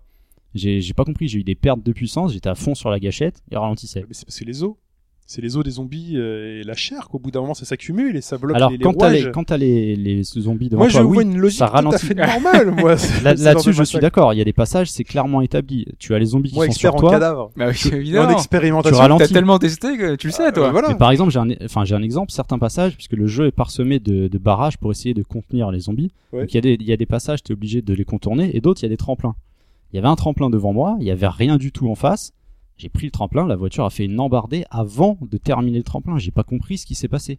C'est comme si, je sais pas, tu tournais et hop, tu faisais un tonneau euh, parce que euh, bah il y a pas, il y a pas de logique en fait. Il y a une physique dans le jeu qui n'est, euh, je sais pas, qui qui est pas travaillée. Il y a, Tu avais il une tache un d'huile, t'as pas vu et t'as glissé. Bah, je me disais que c'était peut-être les taches de sang, mais il y avait rien du tout. Tu sais, le sang zombie est un peu particulier. Tu sais, il est- il est un peu épais. glisse, hein. Il est épais, tu Épais, vois. ça glisse, très- Donc voilà, c'est vrai que je suis pas pas, emballé. pas emballé par le gameplay, mais bon déjà. Il y a quand même un fun que ça passe. euh. Et ben, il y a- pour moi, il y aurait, il y aurait vraiment un fun si le gameplay était bon. Ouais. C'est ça Ah mon oui, il y a problème, c'est que seconde. je compare rapidement à Saints Row. Saints Row, on aime ou on n'aime pas, mais c'est carré, c'est relativement rapide, ça réagit, c'est c'est là en fait. Le problème de Dead Rising, c'est que le personnage est lent. Et vos actions sont aussi très lentes par rapport à ce qui va se Il n'y a passer. pas une histoire de niveau à acquérir pour le personnage? Parce que je sais que par exemple dans le premier Dead Rising, donc... Si, si, mais j'en ai parlé, j'en ai parlé juste avant. mais ça, ça, justement- ça n'améliore pas les capacités du personnage dans sa Si, si, rapidité puisque dans tu sa- as des points que tu dépenses Ouais. dans euh, capacité? Mais ça ne change rien au fait que l'action entre le bouton et ce qui se passe à l'écran a toujours un temps de latence énorme. D'accord, c'est pas quelque chose qu'ils avaient Non, non, non, c'est c'est vraiment. Sinon, oui, tu peux courir plus vite, euh, te fatiguer moins. Euh, Qu'est-ce qu'il y a d'autre? Débloquer beaucoup, beaucoup de plans pour les objets, puisque c'est quand même euh, l'attrait principal du jeu. Enfin, une force, tu détruis, tu, enfin, tu tapes plus facilement les zombies. tu- Voilà, c'est ça. Mais il y a toujours ce temps de latence qui est là. Ok. et qui- il, faut, il faut composer. Ça m'étonne quand même. Enfin, je, je me demande si c'est le cas euh, seulement sur PC ou peut-être, euh, je sais pas. C'est. J'ai Je pas l'ai pas l'impression remarqué, qu'il y ait ce moi. genre de truc. hein. Moi, je l'avais pas remarqué ce truc. Enfin, moi, je trouve ça choquant. Alors, justement, Si vous l'avez sur Xbox One euh, ou sur PC, tu l'abordes. Ah, un dernier point Ouais. avant de passer à la suite. Euh, les boss. Il y a des combats de boss. Là, je me dis, ça aurait pu être chouette. Sauf que les boss sont relativement simples. Ils ont un schéma, mais un schéma très simple. En gros, quand le boss va dire euh, une certaine phrase, c'est qu'il va lancer son attaque la plus puissante. À ce moment-là, t'esquives. L'esquive, elle est sur le clic gauche, sur le déplacement Ah du personnage. Donc des fois, tu veux esquiver à gauche, il saute à droite. Puisqu'en fait, vu qu'il y a ce temps de latence qui est là, Mhm. infernal. Comme je vous dis, c'est vraiment infernal. Et euh, mais du coup, ça amène à, à la question est-ce que c'est le, le portage PC ou est-ce que c'est le jeu? Et parce que le portage PC, je crois que Hobbs a, a vu deux trois trucs Ouais. dessus. Euh, bon, j'ai pas tout fait, j'ai pas fait tous les jeux PC qui existent, mais c'est l'un des pires portages que je n'ai jamais vu. Et je vais vous, je vais vous dire pourquoi. Euh, ça commence avec, euh, moi j'en ai pas été liste. victime. Une liste là. J'ai une liste. Il a 8 pages. Oh là là. J'ai une liste longue comme le bras. Euh, au début, il y a des crashs. Moi, j'ai pas été victime des crashs. C'est-à-dire que les gens jouaient 20 minutes, poum, le jeu euh, redémarrait. Enfin, s'arrêtait, revenait au bureau. Moi, le problème principal que j'ai, c'est qu'au début, par exemple, on pouvait- pas para- paramétrer la résolution. C'est un des trucs qu'on fait sur PC Ouais. quand tu veux optimiser le jeu en fonction de ta configuration. Ah, surtout que si t'as envie de jouer en 1080p, euh, t'as attendu la version PC. Voilà. Ça, le framerate qui est bloqué à 30 images secondes, alors que Capcom a basé toute sa communication sur des vidéos à 60 images secondes, hyper fluide, c'était relativement joli parce que le jeu techniquement est pas impressionnant, on sent que c'est un entre-deux de génération. On voit que c'est l'ancienne génération, des textures un poil plus fines, quelques Oui, oui, c'est effets de que, lumière, euh, plus de zoom remarqué. et basta quoi. C'est la même chose qu'avant, mais plus de choses à l'écran, plus de. Bon, et c'est toujours comme ça. Pour débloquer le framerate, il faut faire un petit fichier .ini avec une ligne de code. Déjà ça c'est un enfer. Eh, et- t'es sur PC. Eh, T'es un vrai ou pas? Mais ça c'est pas normal. Ouais, mais t'es sur PC. Je suis un vrai, moi je le fais, mais Ouais, moi pas quand je dis ça, moi quand je dis ça, me fait ouais, mais t'es sur PC, c'est normal. Faut que tu fasses. euh, Mais c'est. Capcom plutôt, faut dire. Ouais. C'est ça. Mais ça, mais ça, ça s'arrête pas là, puisque vous voyez ce qu'est euh, le clipping. Vous savez ce que c'est Ouais. C'est- L'affichage euh, voilà, qui, se- Ouais, qui met un peu de temps à s'afficher. progressif, voilà. Et bien là, dans Dead Rising, les objets s'affichent après que vous soyez devant. C'est-à-dire qu'il y a des éléments entiers du décor qui disparaissent. T'as changé ta RAM Est-ce que t'es passé en DDR, en DDR6 euh, Non, c'est la 666 DDR4 mégas? actuellement et elle est hors de prix. Euh, non, non, mais j'ai une machine euh, suffisamment puissante. euh, ce que tu crois. techniquement, c'est un enfer. N'achetez pas ce jeu tant qu'il n'a pas été corrigé. Vous préférez Mais la version Xbox One pour le moment, quoi. Et bah honnêtement, ouais. Si, si vraiment le jeu Dead Rising 3 vous branche, alors que moi je le trouve vraiment très très moyen. C'est le problème, c'est que ça aurait pu être vraiment très fun. Euh, sauf que c'est lent. Euh, les cinématiques, on sait pas pourquoi, elles sont pas fluides. Alors Il y a un que- vrai plaisir de l'expérience hein, dans ce jeu. euh, Ce que je disais la semaine dernière, il y a un vrai plaisir de l'expérimentation Ouais, mais quand même. tout est gâché par le reste. Pour Ah moi, là tout est gâché par le reste. Aux trois quarts du jeu, j'en avais, vra- j'en pouvais vraiment plus. Je voulais finir la mission, surtout que les boss sont insupportables. Il y a des choses qui se passent. En fait, les, les monstres vont avoir la priorité sur toi, puisque quand tu voulais appuyer sur le bouton, bah, il y a une seconde de décalage. Donc, il va lancer son coup spécial, tu le prends en pleine tronche. Bah Enfin, écoutez, pour le débrief, si quelqu'un a la version Xbox One, Ouais. dites-nous si ce vous avez ce ouais. décalage. Je pense que le portage a beaucoup euh, surtout ouais, que le, le portage PC, dégradé le truc. hein. Euh, je veux pas continuer d'enfoncer le jeu, mais euh, c'est un peu la roulette russe. Moi, j'ai vu que mon cousin il jouait sur Steam, je lui ai demandé, je lui ai dit, est-ce que tu avais quelques problèmes avec? Il m'a dit, bah moi c'est simple, une sauvegarde sur 5 ne fonctionne pas. C'est-à-dire que là, c'est une sauvegarde automatique qu'on peut aussi Oui. sauvegarder soi-même euh, de temps en temps. Euh, à certains passages, ça sauvegarde, il a perdu deux heures de jeu comme ça. Autre problème, par exemple, j'ai eu un bug, un PNJ euh, ne s'affichait pas. Je ne pouvais donc pas continuer la mission principale. J'étais obligé de recommencer un chapitre en entier. J'ai perdu une heure et demie de jeu Bon, là on peut incriminer le portage et mais bon. le portage et, et le jeu en lui-même. C'est ce mélange en fait en fait, enfin une bouillie vraiment infâme. Bon, dites-nous. Ça m'a énervé, tu Ouais. vois, c'est dommage Mais je parce comprends. Calme-toi.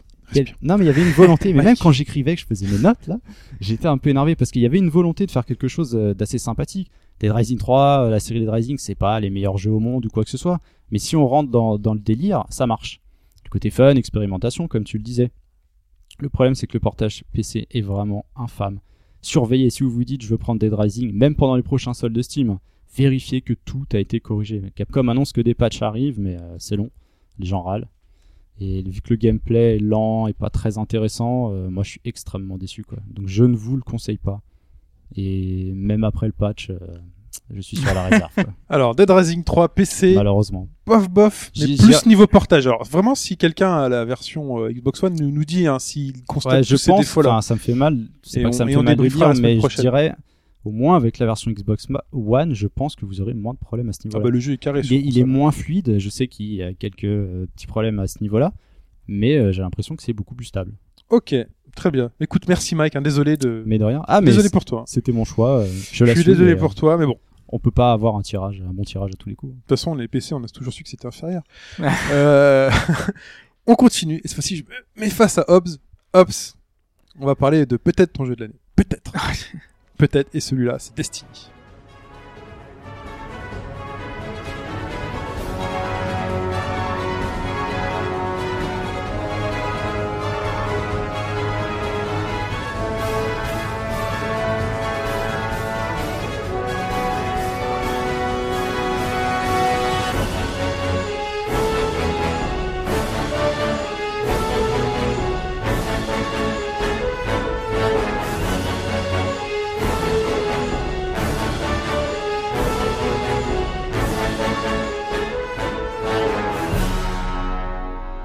J'aurais aimé que plutôt que de nous mettre euh, un thème de Destiny, tu nous mettes du, Guy- du Guy Marchand. Oui, c'est vrai, on aurait pu. Ça, on aurait pu. On aurait l'esprit. Mais, mais non. Parce que j'ai déjà dit à quel point euh, les musiques d'Halo m'avaient marqué. euh, Puisqu'on le rappelle, c'est Destiny. C'est euh, donc euh, C'est Bungie. oui, C'est Bungie et c'est O'Donnell Martin qui O'Donnell. est Martin O'Donnell qui, a- qui fait les, réalise les musiques du jeu Qui s'était fait virer, c'est ça? Et qui par a la suite. qui a il a gagné eu le temps d'enregistrer toutes les et qui a musiques. gagné son procès, je crois. bien. Ouais. Vis-à-vis de ça, donc euh, c'est plutôt une bonne chose. Et pendant qu'on est dans la musique, hein, il y a notamment euh, la musique des crédits qui est réalisée par euh, Paul McCartney et euh, qui est Ah oui. excellente d'ailleurs. C'est un de ses meilleurs titres et meilleur que probablement son dernier album. Mais ça, c'est un- une parenthèse. Alors, Donc, un constat quand même, d'abord, que les écologistes, et pas que, font, c'est que la Terre se meurt. Et il se trouve que dans un futur fort, fort lointain est apparu le voyageur. Dire- voyageur- j'allais dire Shrek, pardon. Mais- pourquoi Shrek Pour le fort, fort lointain. Ah, le futur, ok. Futur. Le voyageur, c'est une énorme sphère dont on ne connaît pas la provenance et qui va impacter totalement l'éco- l'écosystème des planètes de notre système solaire, les rendant ainsi habitables. Mars, Vénus, Mercure vont abriter en leur sein des colonies humaines. Sauf que le voyageur, cette entité, a guidé dans son sillon des ennemis, des ennemis si puissants qu'ils ont quasiment dévasté l'humanité entière. Seuls survivent quelques réfugiés dans la tour, la dernière cité humaine où se regroupent les gardiens, les protecteurs, les êtres élus par les voyageurs, et qui vont tenter de défendre la Terre et la sauver. Donc il y a une tour avec des survivants qui résistent. Une cité. La Une tour, c'est le nom de la Oui. cité. Ah, c'est le nom de la Il cité. faut sauver que la Terre. Les autres Il faut sauver l'univers. D'accord. Et le jeu débute sur un choix, celui de la création de son gardien. Et il y a clairement du Mass Effect euh, dans la création de perso, dans le soin porté au visage. Moi, ça m'avait marqué dans Mass Effect, c'est ce souci souci du détail. Ah, c'était beau. Là, on est dans la même veine, vraiment. hein. On peut faire des choses, mais absolument somptueuses et des trucs vraiment très très variés. On a notamment déjà le choix entre trois races. Donc on a les humains, normal, classique. Mhm. Les éveillés, qui est une sorte d'humanoïde bleu avec des yeux luisants, luisants. Et on a en troisième les exos, qui sont des robots euh, dont certains sont très inspirés de la culture japonaise et qui sont très réussis. Une fois ce choix fait, eh ben, on choisit sa classe. Donc soit titan, soit chasseur, soit arcaniste. Euh, D'habitude, dans les FPS et dans beaucoup de, de jeux du genre, on a la sacro-sainte trinité avec euh, ce tank healer euh, et cette euh, enfin bourrin voilà on a ce défense attaque soin. Là chaque classe a ses particularités mais autonome. Donc on, du coup on n'est pas dans ce on n'est pas ce, dans ce côté là donc quand on va avoir nos escouades qu'on va faire à trois on peut prendre chacun notre classe. On a euh, tous euh, le, la possibilité de se débrouiller tout seul. Il y a aucun souci. Les différences elles vont se faire notamment sur bah, notamment l'agilité par exemple.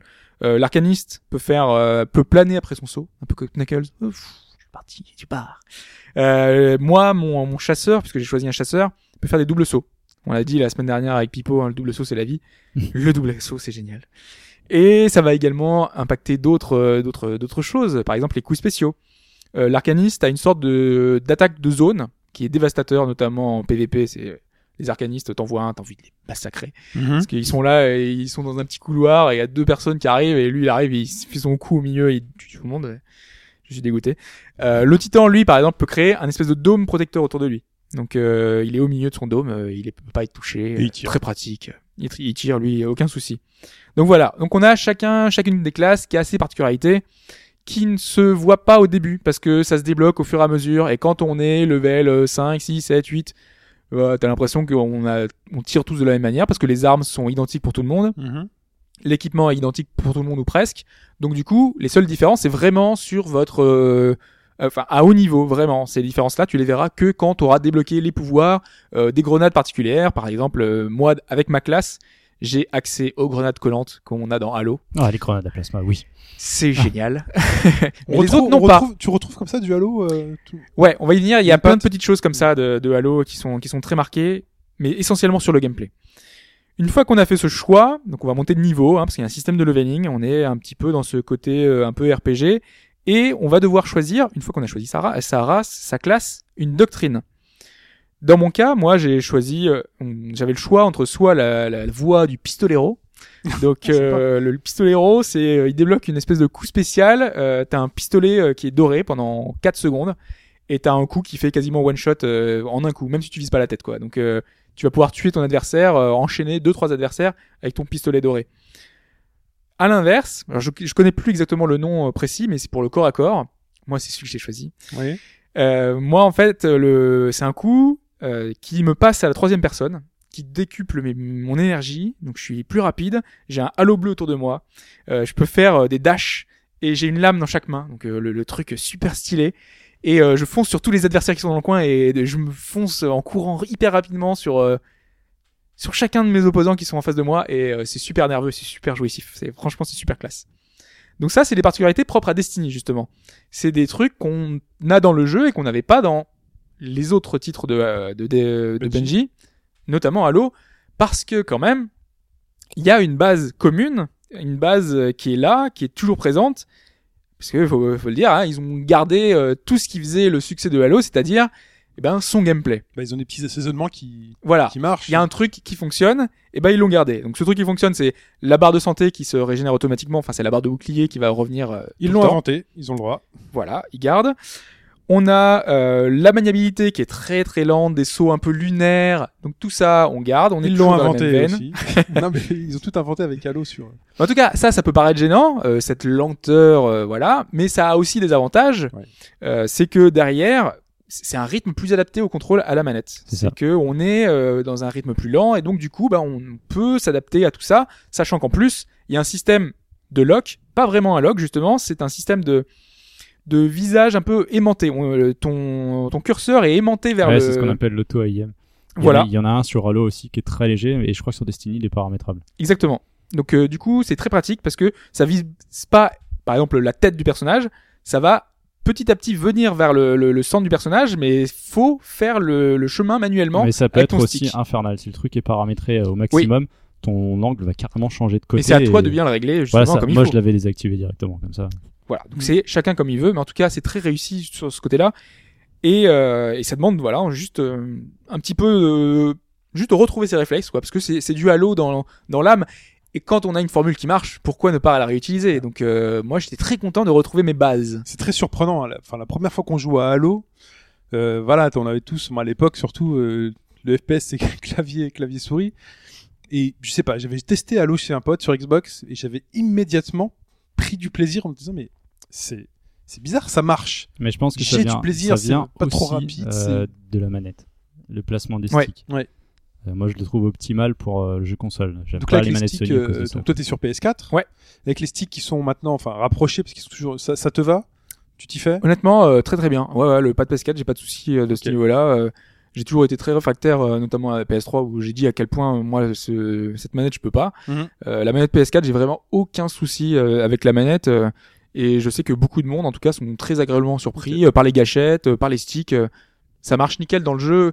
On retrouve presque le feeling euh, qu'on avait sur 360 Donc là, avec des un- titres, euh, des Donc titres là t'as un vrai plaisir de jeu, de maniabilité. Voilà. Donc ça plaira pas forcément à tout le monde parce qu'on sait qu'il y a des gens qui sont réfractaires à Halo. Oui. Euh, ces gens-là, Destiny ne les fera pas changer d'avis, hein, parce qu'on Ouais, est vraiment clair. dans la même veine. euh, vous pouvez déjà passer votre chemin si vous aimez pas Halo, ça marchera pas. En tout cas, c'est un- une mécanique qui marche, notamment en multi, puisque Halo s'est fait connaître grâce à son multijoueur, qui est devenu la référence sur console. Oui. Et donc, eh ben, pour euh, pour ces gens-là, ça va marcher, mais on va pouvoir parler maintenant du déroulement du jeu. On a donc la cité, donc euh, comme euh, je, je l'évoquais déjà plus ou moins tout à l'heure, une sorte de hub où vont se retrouver tous les gardiens. Donc c'est l'équivalent de la citadelle en Mass Effect. D'ailleurs, on est à la troisième personne, vraiment comme dans Mass Effect. Ah. On est, euh, on est là, on drague Ah, le côté. c'est appréciable pour, pour plus pour apprécier son, son, son physique quoi. Ouais, oui, parce que là vraiment tu le vois et C'est tout, t'es- il est représenté. Tu vois les autres joueurs qui se baladent. Du coup, t'es vraiment dans la peau de ton personnage et tu, peux apprécier justement tout ce qui va être euh, bah, le loot. euh, enfin, on va y revenir justement. Euh, bah, dans cette cité, qu'est-ce qu'on fait? Bah, On va pouvoir acheter euh, bah, de l'équipement, on va pouvoir récupérer des missions, on va pouvoir euh, faire avancer l'histoire, hein, puisqu'il y a une histoire dans, dans le jeu.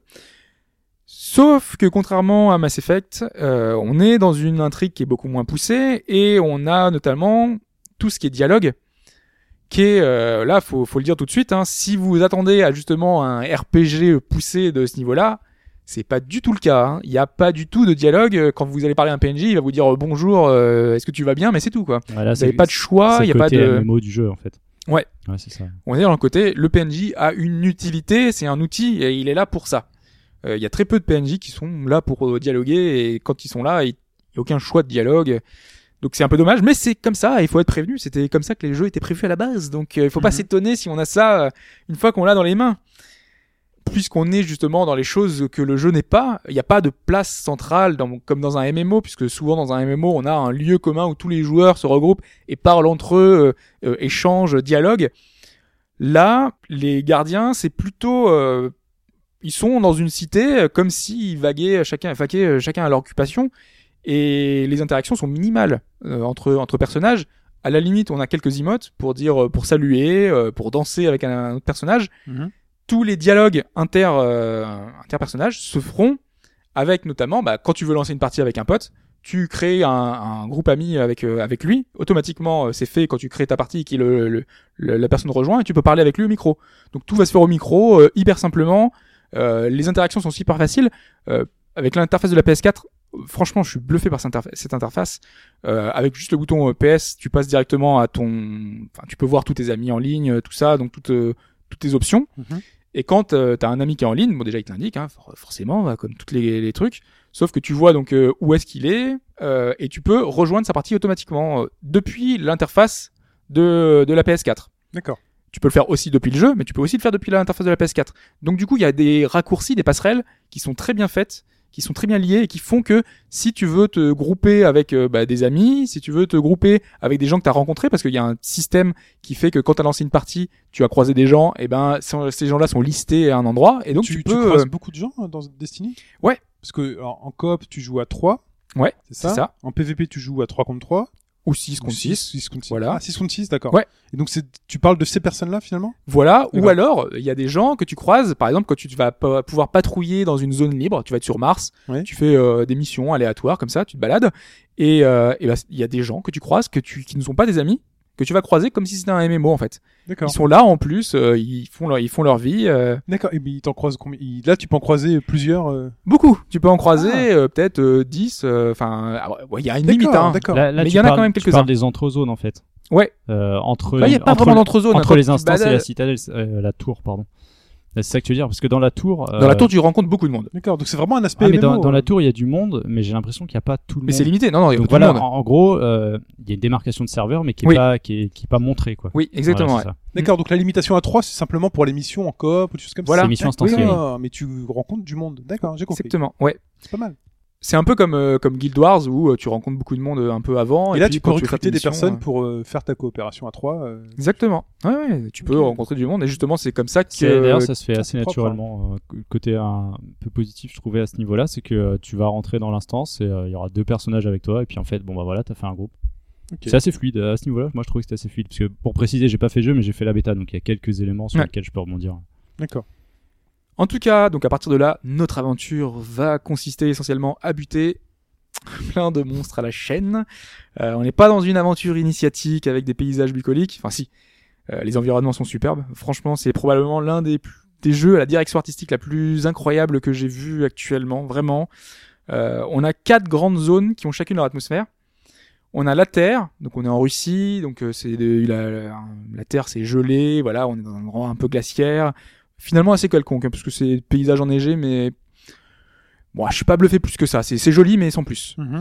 Après, on a la Lune, là, avec ses cratères, avec ses éclats bleutés, avec la Terre en fond. On a vraiment euh, l'espace, on a euh, des environnements intérieurs, puisqu'on va descendre dans des, dans des cavernes, dans des endroits.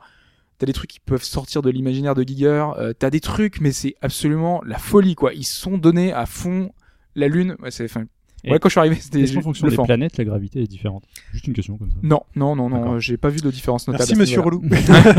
ça, aurait pu, ça aurait pu être marrant, faire des sauts un peu plus haut. Bah, pourquoi pas, ouais, ouais. Mais je pense qu'ils sont pas allés jusque là, ni à ce niveau-là. Ils ont voulu garder une, un gameplay un peu similaire pour, pour tous les trucs. Ensuite, on a Mars et ces paysages désertiques avec un grain rouge sur l'image super prononcé. Mhm. C'est c'est magique aussi ça. Quand tu découvres, euh, tu découvres, tu découvres Mars, euh, t'as as vraiment en fait chaque planète a son propre univers. Et on arrive à Vénus, qui est juste une claque monstrueuse. Ils ont imaginé une planète de soufre, donc c'est en teint de jaune Ouais. avec des petits lacs d'eau translucides, avec des mini geysers. C'est juste fabuleux. C'est vraiment euh, avec Mangover quand on a fait parce que j'ai j'ai fait le jeu avec euh, plusieurs personnes qui écoutent ce podcast, Oui. des personnes euh, qui ne sont pas forcément inscrites sur le forum, donc ils m'ont inscrit, qui m'ont ajouté euh, sur le PSN. Ah, sympa. Donc euh, j'ai, ils m'ont, enfin voilà, on s'est croisés justement dans le jeu euh, comme ça sur le PSN. C'était plutôt sympa. Donc voilà, je salue Mangover, je salue euh, J-Core, je salue euh, toutes les personnes d'Unm avec qui j'ai pu jouer, cette semaine. Vraiment, il y a eu du monde qui, qui ont participé un peu à mon aventure. Et justement avec Mangover, on a découvert Vénus. Et au lieu de faire la mission, pendant cinq minutes, on a admiré le paysage. On a admiré un petit peu tout ce qui se passait. On a admiré les flaques d'eau. On regardait un peu les éclairs magnétiques qu'on avait. On avait des nuages qui passaient au-dessus de notre c'est- c'est tête. grand une planète? Quand tu dis que tu vas sur Vénus, c'est quoi? C'est une grande zone, c'est ça? Alors en fait, c'est une grande zone ouverte. Ouais. Alors qui est parfois, enfin, c'est euh, des zones plus ou moins ouvertes euh, qui sont euh, reliées entre elles par des par des chemins euh, qui se. Alors, Donc En t'as fait- plusieurs zones sur en Vénus, fait, quoi. ça Ouais. fait aussi pas, enfin, je trouve les zones font aussi pas mal penser à ce que proposait Halo. C'est pas vraiment Voilà. ouvert en fait, mais on va dire C'est qu'à un moment donné, ça va faire une espèce d'énorme arène avec des petits chemins, ce genre de choses. Et puis dans Halo, t'avais cette impression de respirer finalement. Tu sortais Voilà. d'un coup d'une grotte et puis Ça marche quand sur même. une T'avais un grande grand espace. L'effet Ouais. fonctionne. Quoi. euh, Tu vois des ennemis au loin et tu dis attends est-ce que je peux leur tirer d'ici euh, de Exactement. Et puis Et vas. là, surtout, euh, c'est un jeu où il y a plein de caches, il y a plein de, de, de caves, de trucs à visiter pour essayer de trouver des bonus. D'accord. Donc on est vraiment dans cette optique-là. En tout cas, euh, tiens, juste euh, sur- pour rester sur, euh, Oui. sur Vénus, il y avait juste une petite anecdote que, que me donnait Don justement parce que c'était plutôt intéressant dans le dans le dans l'artbook du jeu. euh, les développeurs et les artistes surtout du jeu expliquaient que ils avaient été déçus, déçus entre guillemets, de la mission Curiosity qui était allée sur Mars Oui. Qui avait ramené plein d'informations, avait cartographié les zones, etc. Parce qu'ils avaient commencé à imaginer des choses, de imaginer euh, Mars comme ils le voulaient, sauf que du coup, bah, ils ont dû euh, s'adapter aux cartographies réelles, faire un petit peu, bah là, ils savaient comment c'était, donc du coup, ils ont dû s'adapter au vraiment comment c'était. Alors que Vénus, ils sont allés à fond, quoi. Ils ont imaginé plein de choses, euh, vraiment, ils ont ils ont travaillé ça. D'accord, ils voulaient quand même garder une base euh, réaliste euh, sur Oui, oui, jeu. complètement. Bah, du coup, la Lune, c'est pareil, c'est des vraies images. Tu t'aurais pas choqué s'ils s'étaient permis des choses Ah bah, de toute façon, Mars, moi, je, je connais pas trop non plus comment c'est, tu vois, donc je peux aller vérifier. Mais, euh, mais ça se voit qu'il y a des, des, des choses un petit peu particulières qui ont été reproduites dans le jeu. C'est plutôt sympa.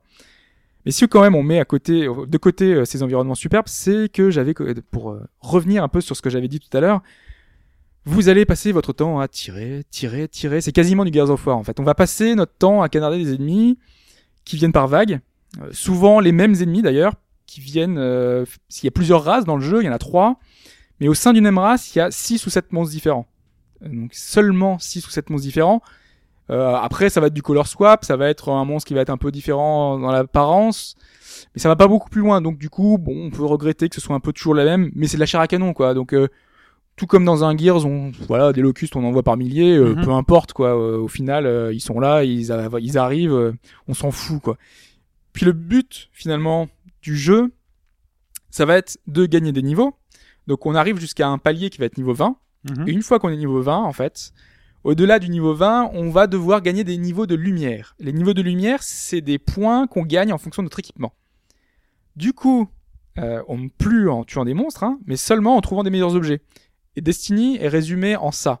C'est la recherche du meilleur loot possible pour être le plus fort, mais aussi pour être le plus classe. Parce que personnellement, C'est swag. c'est c'est C'est swag. les sapeurs, c'est un jeu de sapeurs. Ah, C'est un peu ça. Bah, c'est c'est vrai que c'est aussi le principe de beaucoup de jeux du genre. Diablo, euh, les MMORPG qui ont des sets, les sets les plus puissants sont, ont toujours un design de fou. Quoi. Ouais, parce que là vraiment, enfin moi je me suis attaché à mon grippin hein, parce que je joue un, je joue un Exos, hein, donc c'est mon, c'est mon petit mon petit robot. Euh, et à la place de la cape habituelle, par exemple, je lui ai mis une longue écharpe rouge, euh, un peu stylée à la journée. Et ce qui fait que quand on prend des véhicules, et notamment euh, on a notamment euh, notre euh, euh, un- une espèce de moto euh, qui a un bruit euh, qui, qui fait à la, à la Star Wars euh, comme euh, les pod racers. Mhm. T'as vraiment l'impression d'être euh, quand t'es sur Mars et t'es sur ta moto, euh, t'as vraiment l'impression d'être dans, dans Star Wars quoi. Et tu limite t'as envie qu'ils ajoutent un système de course. Parce Oui. que souvent tu te balades sur ta moto et tu te dis Bon, T'inquiète, ils le feront. Pense J'espère. Je pense qu'il y aura beaucoup de monde qui vont leur, leur signaler et ça aurait été vraiment sympa d'avoir ce système-là parce que du coup tu te balades en moto mais tu fais juste pour rejoindre d'une zone à l'autre. Donc ça dure 2-3 minutes. En plus, euh, il y a une mini, euh, une mini compétition entre chaque, euh, chaque joueur pour le premier qui arrive dans une zone. C'est super stylé ça. Mais en tout cas, les, toutes les modifications se voient sur ton personnage et du coup c'est vraiment, euh, vraiment sympa de, de, de voir ça. Et, et c'est sympa parce qu'il y a vraiment beaucoup de choses à personnaliser et c'est ce qui fait vraiment le, le sel du jeu. Et donc ce sel-là, tu vas le retrouver en, en trouvant justement beaucoup d'objets. Et donc, comment ça se passe dans Destiny qu'est-ce qui est- quelles sont les possibilités offertes pour pouvoir justement trouver ces objets-là? Et ben ces objets-là, tu les trouves bah, donc soit en faisant euh, le, le mode histoire, donc en fait euh, les modes histoire qui sont des missions qui s'enchaînent, euh, qu'on peut faire en boucle, qui on peut choisir la difficulté pour augmenter le taux de drop. Donc euh, classique, hein, tu mets en mode héroïque et donc du coup tu vas avoir beaucoup plus de chances d'obtenir des, des super objets. C'est des missions qui ont parfois des cinématiques, euh, mais c'est très rare et c'est pas très grave parce que franchement les cinématiques euh, sont pas terribles et euh, le background est s'il est solide derrière euh, l'histoire suit pas. Euh, franchement, j'ai pensé à un moment que ça allait décoller, notamment on arrive lorsqu'on arrive sur Vénus, il y a des petites scènes sympas, mais non, au final l'histoire est totalement bateau. Tu sens que ça a été un peu survolé, que le reste ça viendra dans des futures mises à jour ou dans des trucs en plus. Donc c'est un peu dommage, mais bon, c'est presque l'histoire prétexte quoi. Tu fais ton aventure, ta mission. C'est comme dans un Diablo, au final, euh, Ouais, quand tu pareil. refais un acte, tu le fais pas pour l'histoire, tu le fais pour refaire et euh, faire du loot. Soit tu peux visiter librement une planète, c'est ce que j'avais commencé à expliquer. T'as une grande zone qui est accessible, on peut partir à la recherche de missions sur place, parce qu'en fait il y a des balises qu'on va chercher, il y a divers objectifs. Ça va être scanner une zone, récupérer du matériel, faire des relevés. On peut aussi tomber sur des monstres d'élite. On est complètement dans cette optique euh, d'avoir beaucoup de, choses pour récupérer du loot. On peut aussi tomber sur des aléas. Ça, je suis tombé par hasard. Il y a un moment, il y a le ciel. J'étais sur la lune qui était bleuté. D'un coup, il s'est assombri. Il y a un vaisseau qui est arrivé vers moi. Et là, il y a marqué euh, danger. Ouais. Et euh, et il y a des, des monstres qui sont téléportés devant moi et je devais les buter en moins d'une minute. Une première vague en moins d'une minute, une seconde vague. Là, du coup, il y avait un gars qui passait dans le coin, euh, tac, il m'a aidé, donc du coup, on a coopéré et tout. Et c'est ça qui est plutôt sympa, c'est que le gars, je le connaissais pas du tout. On était que deux, on a essayé de collaborer, on a essayé de les buter.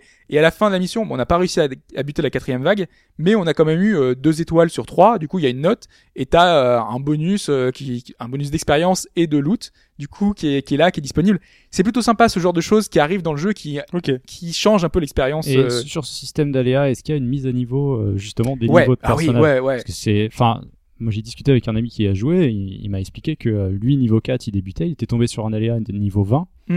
euh, il pouvait rien faire.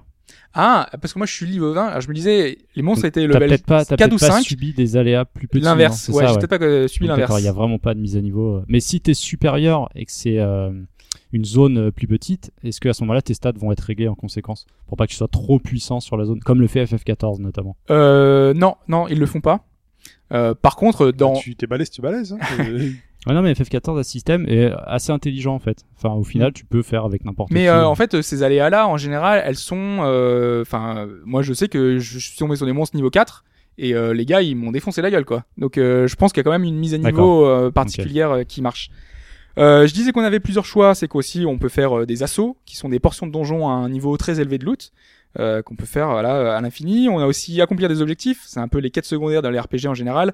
Donc ça va être tuer 200 monstres d'un tel type, c'est finir euh, euh, 20 avec euh, notre attaque spéciale, enfin tuer 20 ennemis avec une attaque spéciale. Mhm. Voilà, on gagne des points pour la restauration de la nouvelle monarchie, qui est un peu le, le- le- la société en place. Et donc, c'est une sorte de faction, et avec ces points, on peut échanger contre de l'équipement de la cité. On peut également faire tout ce qui est PVP. Au début, j'étais assez mitigé. Je crois que je l'avais dit sur le forum. J'avais trouvé ça un peu bizarre, un peu, Oui. un peu quelconque. Euh, mais en fait, à haut level, ça change totalement l'expérience parce qu'on a tous ces bonus de, de tout ce que j'ai dit tout à l'heure, euh, qui font que ça change totalement. Surtout que les maps sont assez petites. Euh, certains le regrettent, mais en tout cas, moi, je trouve ça plutôt sympa. C'est que vu que c'est plutôt cloisonné, euh, les maps sont beaucoup plus nerveuses. Il y a, enfin, ça, ça s'enchaîne assez vite. Bah, ça doit être pensé pour, euh, pour faire en sorte que tu utilises justement tes skills, vu que ça fait réellement la différence. Parce que moi, Ouais. j'avais trouvé ce système relativement chiant en fait. Enfin, le PVP, je Ah, moi, l'ai je pas peux trouvé au début, je trouvais ça vraiment nul, et sur la fin, à partir du level 20, euh, ça, ça devient vraiment très intéressant. En tout cas, quand tu fais ces missions de PVT, tu gagnes des points de l'épreuve, des points qui vont pouvoir servir de- d'échanger encore contre des PNJ d'autres équipements. Donc voilà, il y a vraiment beaucoup de choses. En plus, si vous voulez du défi, il y en aura. Euh, franchement, euh, euh, il y a vraiment énormément de choses. On sent quand même que ça a été sorti un peu à la va-vite. Euh, par exemple, en multi, on a une map qui est sur Mercure, et Mercure, on n'a jamais l'occasion d'y aller. On sait que la map a été implémentée, on sait que prochainement il y aura Ça sans doute des trucs quoi. qui vont arriver, Hmm. mais pour l'instant il y a juste une map multijoueur sur Mercure. Euh, L'application, parce qu'il y a une appli qui est super bien fichue, euh, dedans il y a listé Saturn. Donc on Ah. imagine que prochainement il y aura des maps euh, sur Saturn. C'est le genre de choses qui va arriver euh, Ouais, en fait le euh, le au problème, fur et à mesure. sais pas si tu vas devoir les payer ou si ça va être du contenu gratuit. Quoi. Ce sera gratuit, euh, justement, parce que dans- tout, euh, il y a en ce moment là les mises à jour. Là, ce week-end, il y avait un, un event spécial. Tous les jours, il y a des défis J'ai vu hebdomadaires. qu'il y avait des events apparemment tous les week-ends. Là, mardi, euh, il y a, un- il y a le donc les missions de, enfin les raids qui vont être ajoutés. Euh, Euh, plus de, de personnages, enfin les, in- les instances avec beaucoup plus de personnes. euh, en fait, boucle, c'est euh, les raids, ça va être dans des donjons beaucoup plus difficiles, qu'il faut être forcément level 25. Et level Mais 25 tu est seras super pas chaud pour y arriver. personnages. Ah, C'est limité à 6. D'accord. Voilà, donc c'est, il va falloir. En plus, il y a pas de matchmaking, donc ça veut dire qu'il va pas sélectionner des gens dans ton dans ton groupe. Une fois que t'as donc t'as donc il y a les raids qui ont été mis à jour, il y aura des missions avec notamment la reine des éveillés, euh, qui est un des personnages les plus stylés dans l'histoire et qui est pas du tout utilisé, qui doit avoir deux scènes, donc c'est un peu tout pourri. C'est pas un peu Kerrigan euh, Si, ça fait Ouais, un peu penser vois. à ça. Ouais. Elle est trop stylée. Du coup, je peux comprendre. Et tu te dis bah pourquoi elle est là et tout? Et euh, en fait, elle sert un peu à rien. Et donc du coup, il y aura des missions gratuites qui seront euh, implémentées dans deux trois semaines, je crois. Donc c'est fin, fin septembre. Voilà, il y a vraiment plein de choses qui vont arriver qui font que le jeu se renouvelle en De toute façon, il faut parce que c'est vrai que le jeu a quand même une base assez proche d'un MMO dans le genre. Euh, si tu lui l'abreuves pas de contenu, il va se casser la figure. Quoi. Ouais. C'est certain. En tout cas, moi, en- voilà, en 40 heures euh, que j'ai fait cette semaine, j'ai vraiment fait beaucoup de choses. Je vais pris vraiment énormément de plaisir. Il y a des, choses qu'on peut lui reprocher. hein. Je trouve que ça manque un peu d'aléatoire. Euh, notamment, on a des vaisseaux au début et on, on a tous le même, quoi. Donc c'est un peu moche. Et implémenter un truc aléatoire, euh, changer deux trois bidouilles sur le Ah, mais le vaisseau, vaisseau, il sert à rien. ça aurait été disponible. Euh, bah, c'est un temps de chargement en fait. C'est un temps de chargement, mais le temps de chargement, euh, tu peux accéder directement à ton équipement pendant le temps de chargement. En fait, c'est un temps de chargement qui sert à rien parce que, enfin, tu peux, tu fais forcément quelque chose pendant le temps de chargement. Oui. Donc, euh, t'es toujours Ils occupé à sont, autre chose. enfin, ils sont assez longs. Ça a peut-être été Ils sont corrigé assez longs. depuis la bêta. Non, non, c'est c'est vrai, ils sont assez longs, mais sauf que tu, tu vas vérifier ton, tes missions en cours. euh, à chaque, euh, entre chaque euh, mission, euh, tu as toujours upgradé un truc, donc toujours t'es en train de regarder euh, ce que t'as fait. Finalement, tu gagnes du temps. Du coup, Ouais, c'est voilà, c'est ce que tu fais pendant le temps de chargement. Je trouve aussi que le taux de drop est très bas. Euh, c'est ce que j'avais un peu reproché à Diablo au début, et le taux de drop est vraiment très très bas. Je- Après, peut-être que ça s'améliore euh, en fur et à mesure qu'on débloque des choses dans le jeu. Euh, je sais que plus on débloque du bestiaire, tout ça, et plus ça augmente le taux de drop. En tout cas, à mon niveau, au niveau 21, euh, le taux de drop est quand même assez bas et c'est assez problématique. J'ai passé pratiquement une journée sans rien trouver d'intéressant. Euh, voilà, ça, Bon, ça, ça, manque un peu. ça, ça tient à rien. Une mise à Ouais. jour ou des remontées de joueurs, Voilà. ils vont dire ok, on change le taux et puis. Et donc, là, j'ai marqué dans mes notes, trouve une conclusion qui explique que les blockbusters, c'est pas toujours le mal incarné et que les 500 millions de dollars d'Activision, on s'en fout complètement. Qu'est-ce que je peux dire? Ah, Je peux me euh, répondre en disant, en Mais je, te, disant- je, te dirais un truc, hein, GTA. Ça marche aussi avec GTA. Ouais, et puis je pense Ah, que... Mais la com est pas faite de la même façon. Bah, une grosse com quand même sur Destiny. euh, Ouais, mais GTA, c'est pas une com. Enfin, la com d'Activision, elle est quand même particulière. Ouais. Moi, enfin, moi, Maker. Sans, sans remettre en cause les qualités du jeu, quoi. La com d'Activision, elle est, euh, écécœurante. Enfin, après, c'est personnel. hein. GTA, c'est différent. GTA, on sait que c'est un blockbuster, mais euh, je sais pas, c'est fait d'une façon différente. Mais on va pas. Ouais.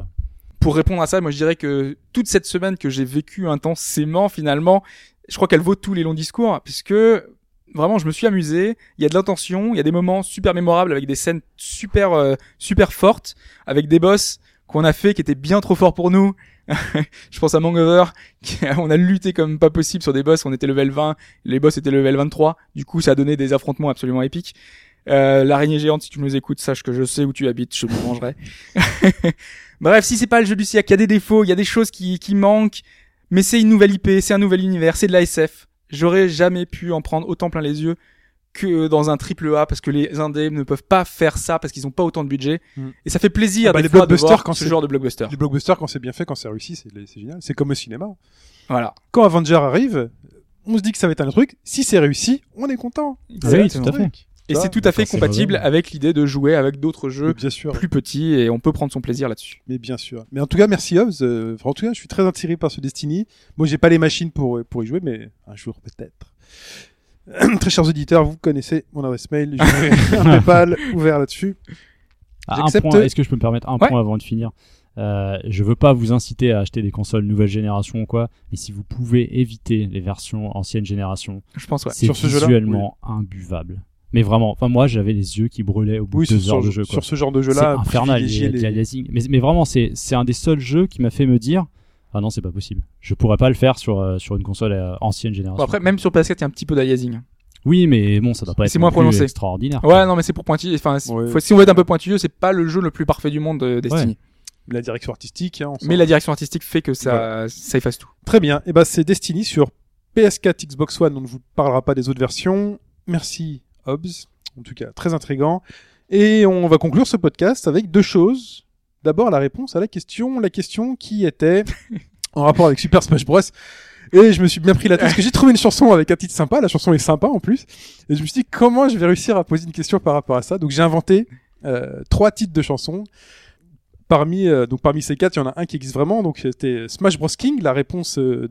Euh, Sex and Super Smash Bros, la réponse de Mike. Super Smash Beaches. Ça, je pense que c'est faux. Et Déjà, tu peux l'éliminer. Kill You in Super Smash euh, dans Hip Hop.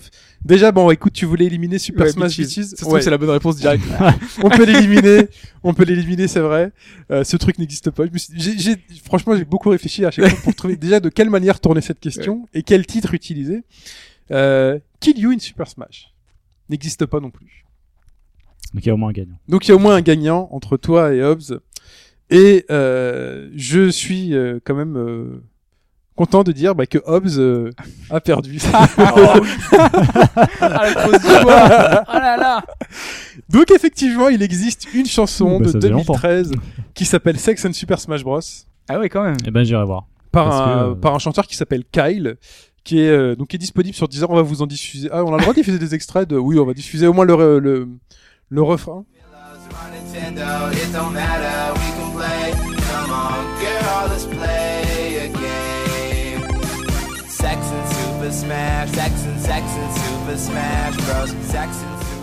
En tout cas, voilà, c'est très rigolo. Puis la chanson est plutôt sympathique parce qu'il y a des petites sonorités Nintendo, tout ça, et c'est pas mal du tout. On passe au plus musical.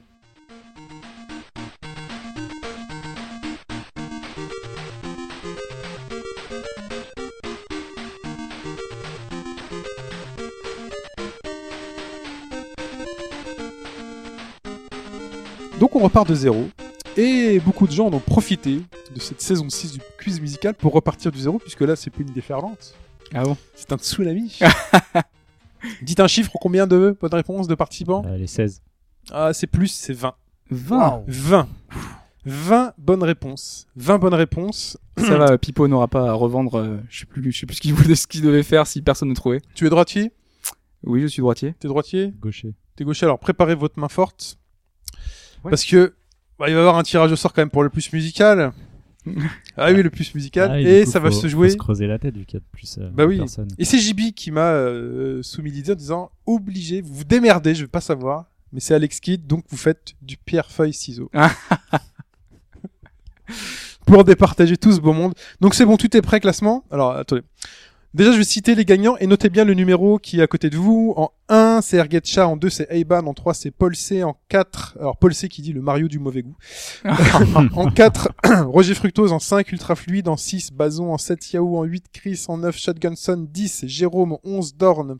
12, Gonzo Sensei. 13, Yojo. 14, JB. 15, Upsilandre. 16, Manitas de la Bitas. 17, K. Herman. 18, ba Baramut. Euh, en 19, Ruber Glucose. 20, Calix. Tout d'abord, Bravo déjà au 20. bravo d'abord. Hobbs, tu portes les numéros pairs. Mike, tu portes les numéros impairs. On va éliminer une moitié d'un coup. Vous êtes prêts? Ouais. Shifumi, 1, 2, 3. Alors, euh, c'est euh, Hobbs qui gagne. Donc, ce sont les numéros pairs qui participaient Bon, déjà. C'était pierre contre ciseaux. Ouais. C'était pierre contre ciseaux. On élimine déjà C'est tous les pas impairs. très radiogénique. Ouais, c'est C'est pas très radiophonique, mais j'explique. Maintenant, c'est très simple, ça va être des duels 2 contre 4, 6 contre 8, 10 contre 12, 16, 14, 16, 18, 20, et à chaque fois, c'est Hobbs contre Mike, Hobbs contre Mike, Hobbs contre Mike. Vous débrouillez, vous notez, et moi je note. Hobbs, Mike, go Alors, vous recommencez. Vous dites. Shifumi dans le micro, les. Ouais. Ah, fait dire ok. Ouais, dites-le. Shifumi. Hop, c'est Hobbs. Donc c'est voilà, je note le 2. J'ai jamais eu autant de bol ma vie. En même temps, le Shifumi, voilà. Euh, Mike? Euh, Allez-y, c'est pour la suite. On continue, Allez. genre on enchaîne. Shifumi. Shifumi, c'est qui? Cette fois, c'est moi. C'est Mike, donc c'est le 8. Ensuite, Shifumi. Euh, c'est qui? Ça, c'est Hobbs. Donc, Tu vas arriver à suivre. Oui, c'est bon. Donc, c'est le 10. Ensuite, continuez. Shifumi. C'est Euh, moi cette fois. Mike, c'est le 16. Ok. Et encore un dernier. Shifumi. Allez, Commence. continuez. Shifumi. Ah, Pierre, c'est Hobbs. Et donc, c'est le 18. J'ai pris des cours avec Gon. Donc, il y en a un où il y a plus. euh, attendez. Il y en a un où il y a plus de tours. Voilà, c'est ça. Donc, faites un tour pour le 8 et le 10. Allez, Shifumi. Shifumi. Allez, les gars. Shifumi. Faites un effort. Fei Fei. c'est C'est avec le ciseau. On Et fait que des c'est- égalités. Ouais. C'est le 8.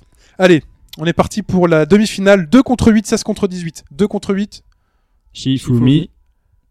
c'est C'est euh, Mike. Euh, C'est moi, ouais. Donc c'est le 8 qui est en finale contre 16-18. Shifumi. Allez, ciseaux ciseaux, Shifumi. Pierre Pierre. Shifumi. Pierre Ciseaux, c'est Hobbs. Et Hobbs, c'est donc c'est celui du dessus. Et c'est parti. Donc Donc, c'est qui finale. 8, C'est qui 8 et 16 8 et 16, c'est, c'est Chris contre Manitas de la Ah oui, allez. Et donc Hobbs pour euh, euh, Chris et 16, euh, donc euh, Mike pour Manitas de la Vitas. Allez, Shifumi Ah Manitas de la Vitesse a perdu. N'a pas gagné. Tant Donc c'est Hobbs qui gagne. Félicitations Chris, tu gagnes plus de points. Ce fut laborieux, mais c'est très rigolo. Ah, la liste de 20 personnes, faudrait pas que Ouais, ce soit 20 trop. personnes. Bon, en tout cas, bah, il va être temps bah, de passer l'extrait sonore euh, de cette semaine. Ouais. Mais on est bien, c'est bien quand vous êtes plein. Après, on fera juste le tirage au sort par numéro. euh, on se débrouillera. Mais là, pierre feuille ciseaux, c'est pas ce qu'on me l'a demandé. On m'a dit démerde-toi. Préparez vos oreilles. On est dans l'esprit.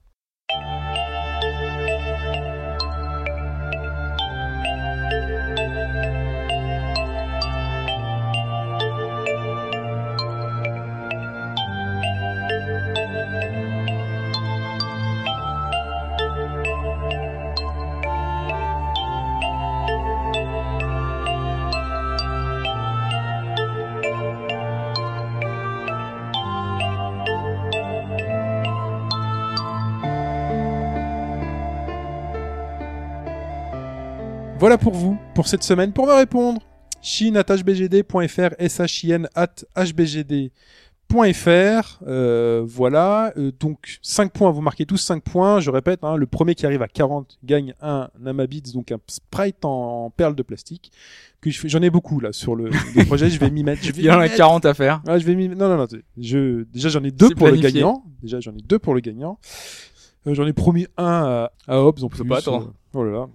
Euh, Qu'est-ce qu'on bon, on se retrouve euh, bah, on est sur Facebook au bas gauche droite.fr enfin au bas gauche droite on se retrouve sur au bas gauche droite.fr le forum hein. on discute on continue euh, vous commentez vous débriefez sur Dead Rising 3 sur l'actu sur ce que vous voulez sur euh, Sur Destiny, Destiny, parce que il fait pas l'unanimité, donc. euh, inscrivez-vous plutôt que juste de jouer avec Hobbs dans inscrivez-vous euh, suivez-moi sur Twitter Shinizoka. Euh, voilà oui je veux des followers c'est comme ça qu'on avance euh, et bah quoi d'autre? On se retrouve la semaine prochaine, très chers amis. Et ben on fait ça. Très bien. J'ai oublié un truc. ou bah, J'ai l'impression d'avoir oublié un truc.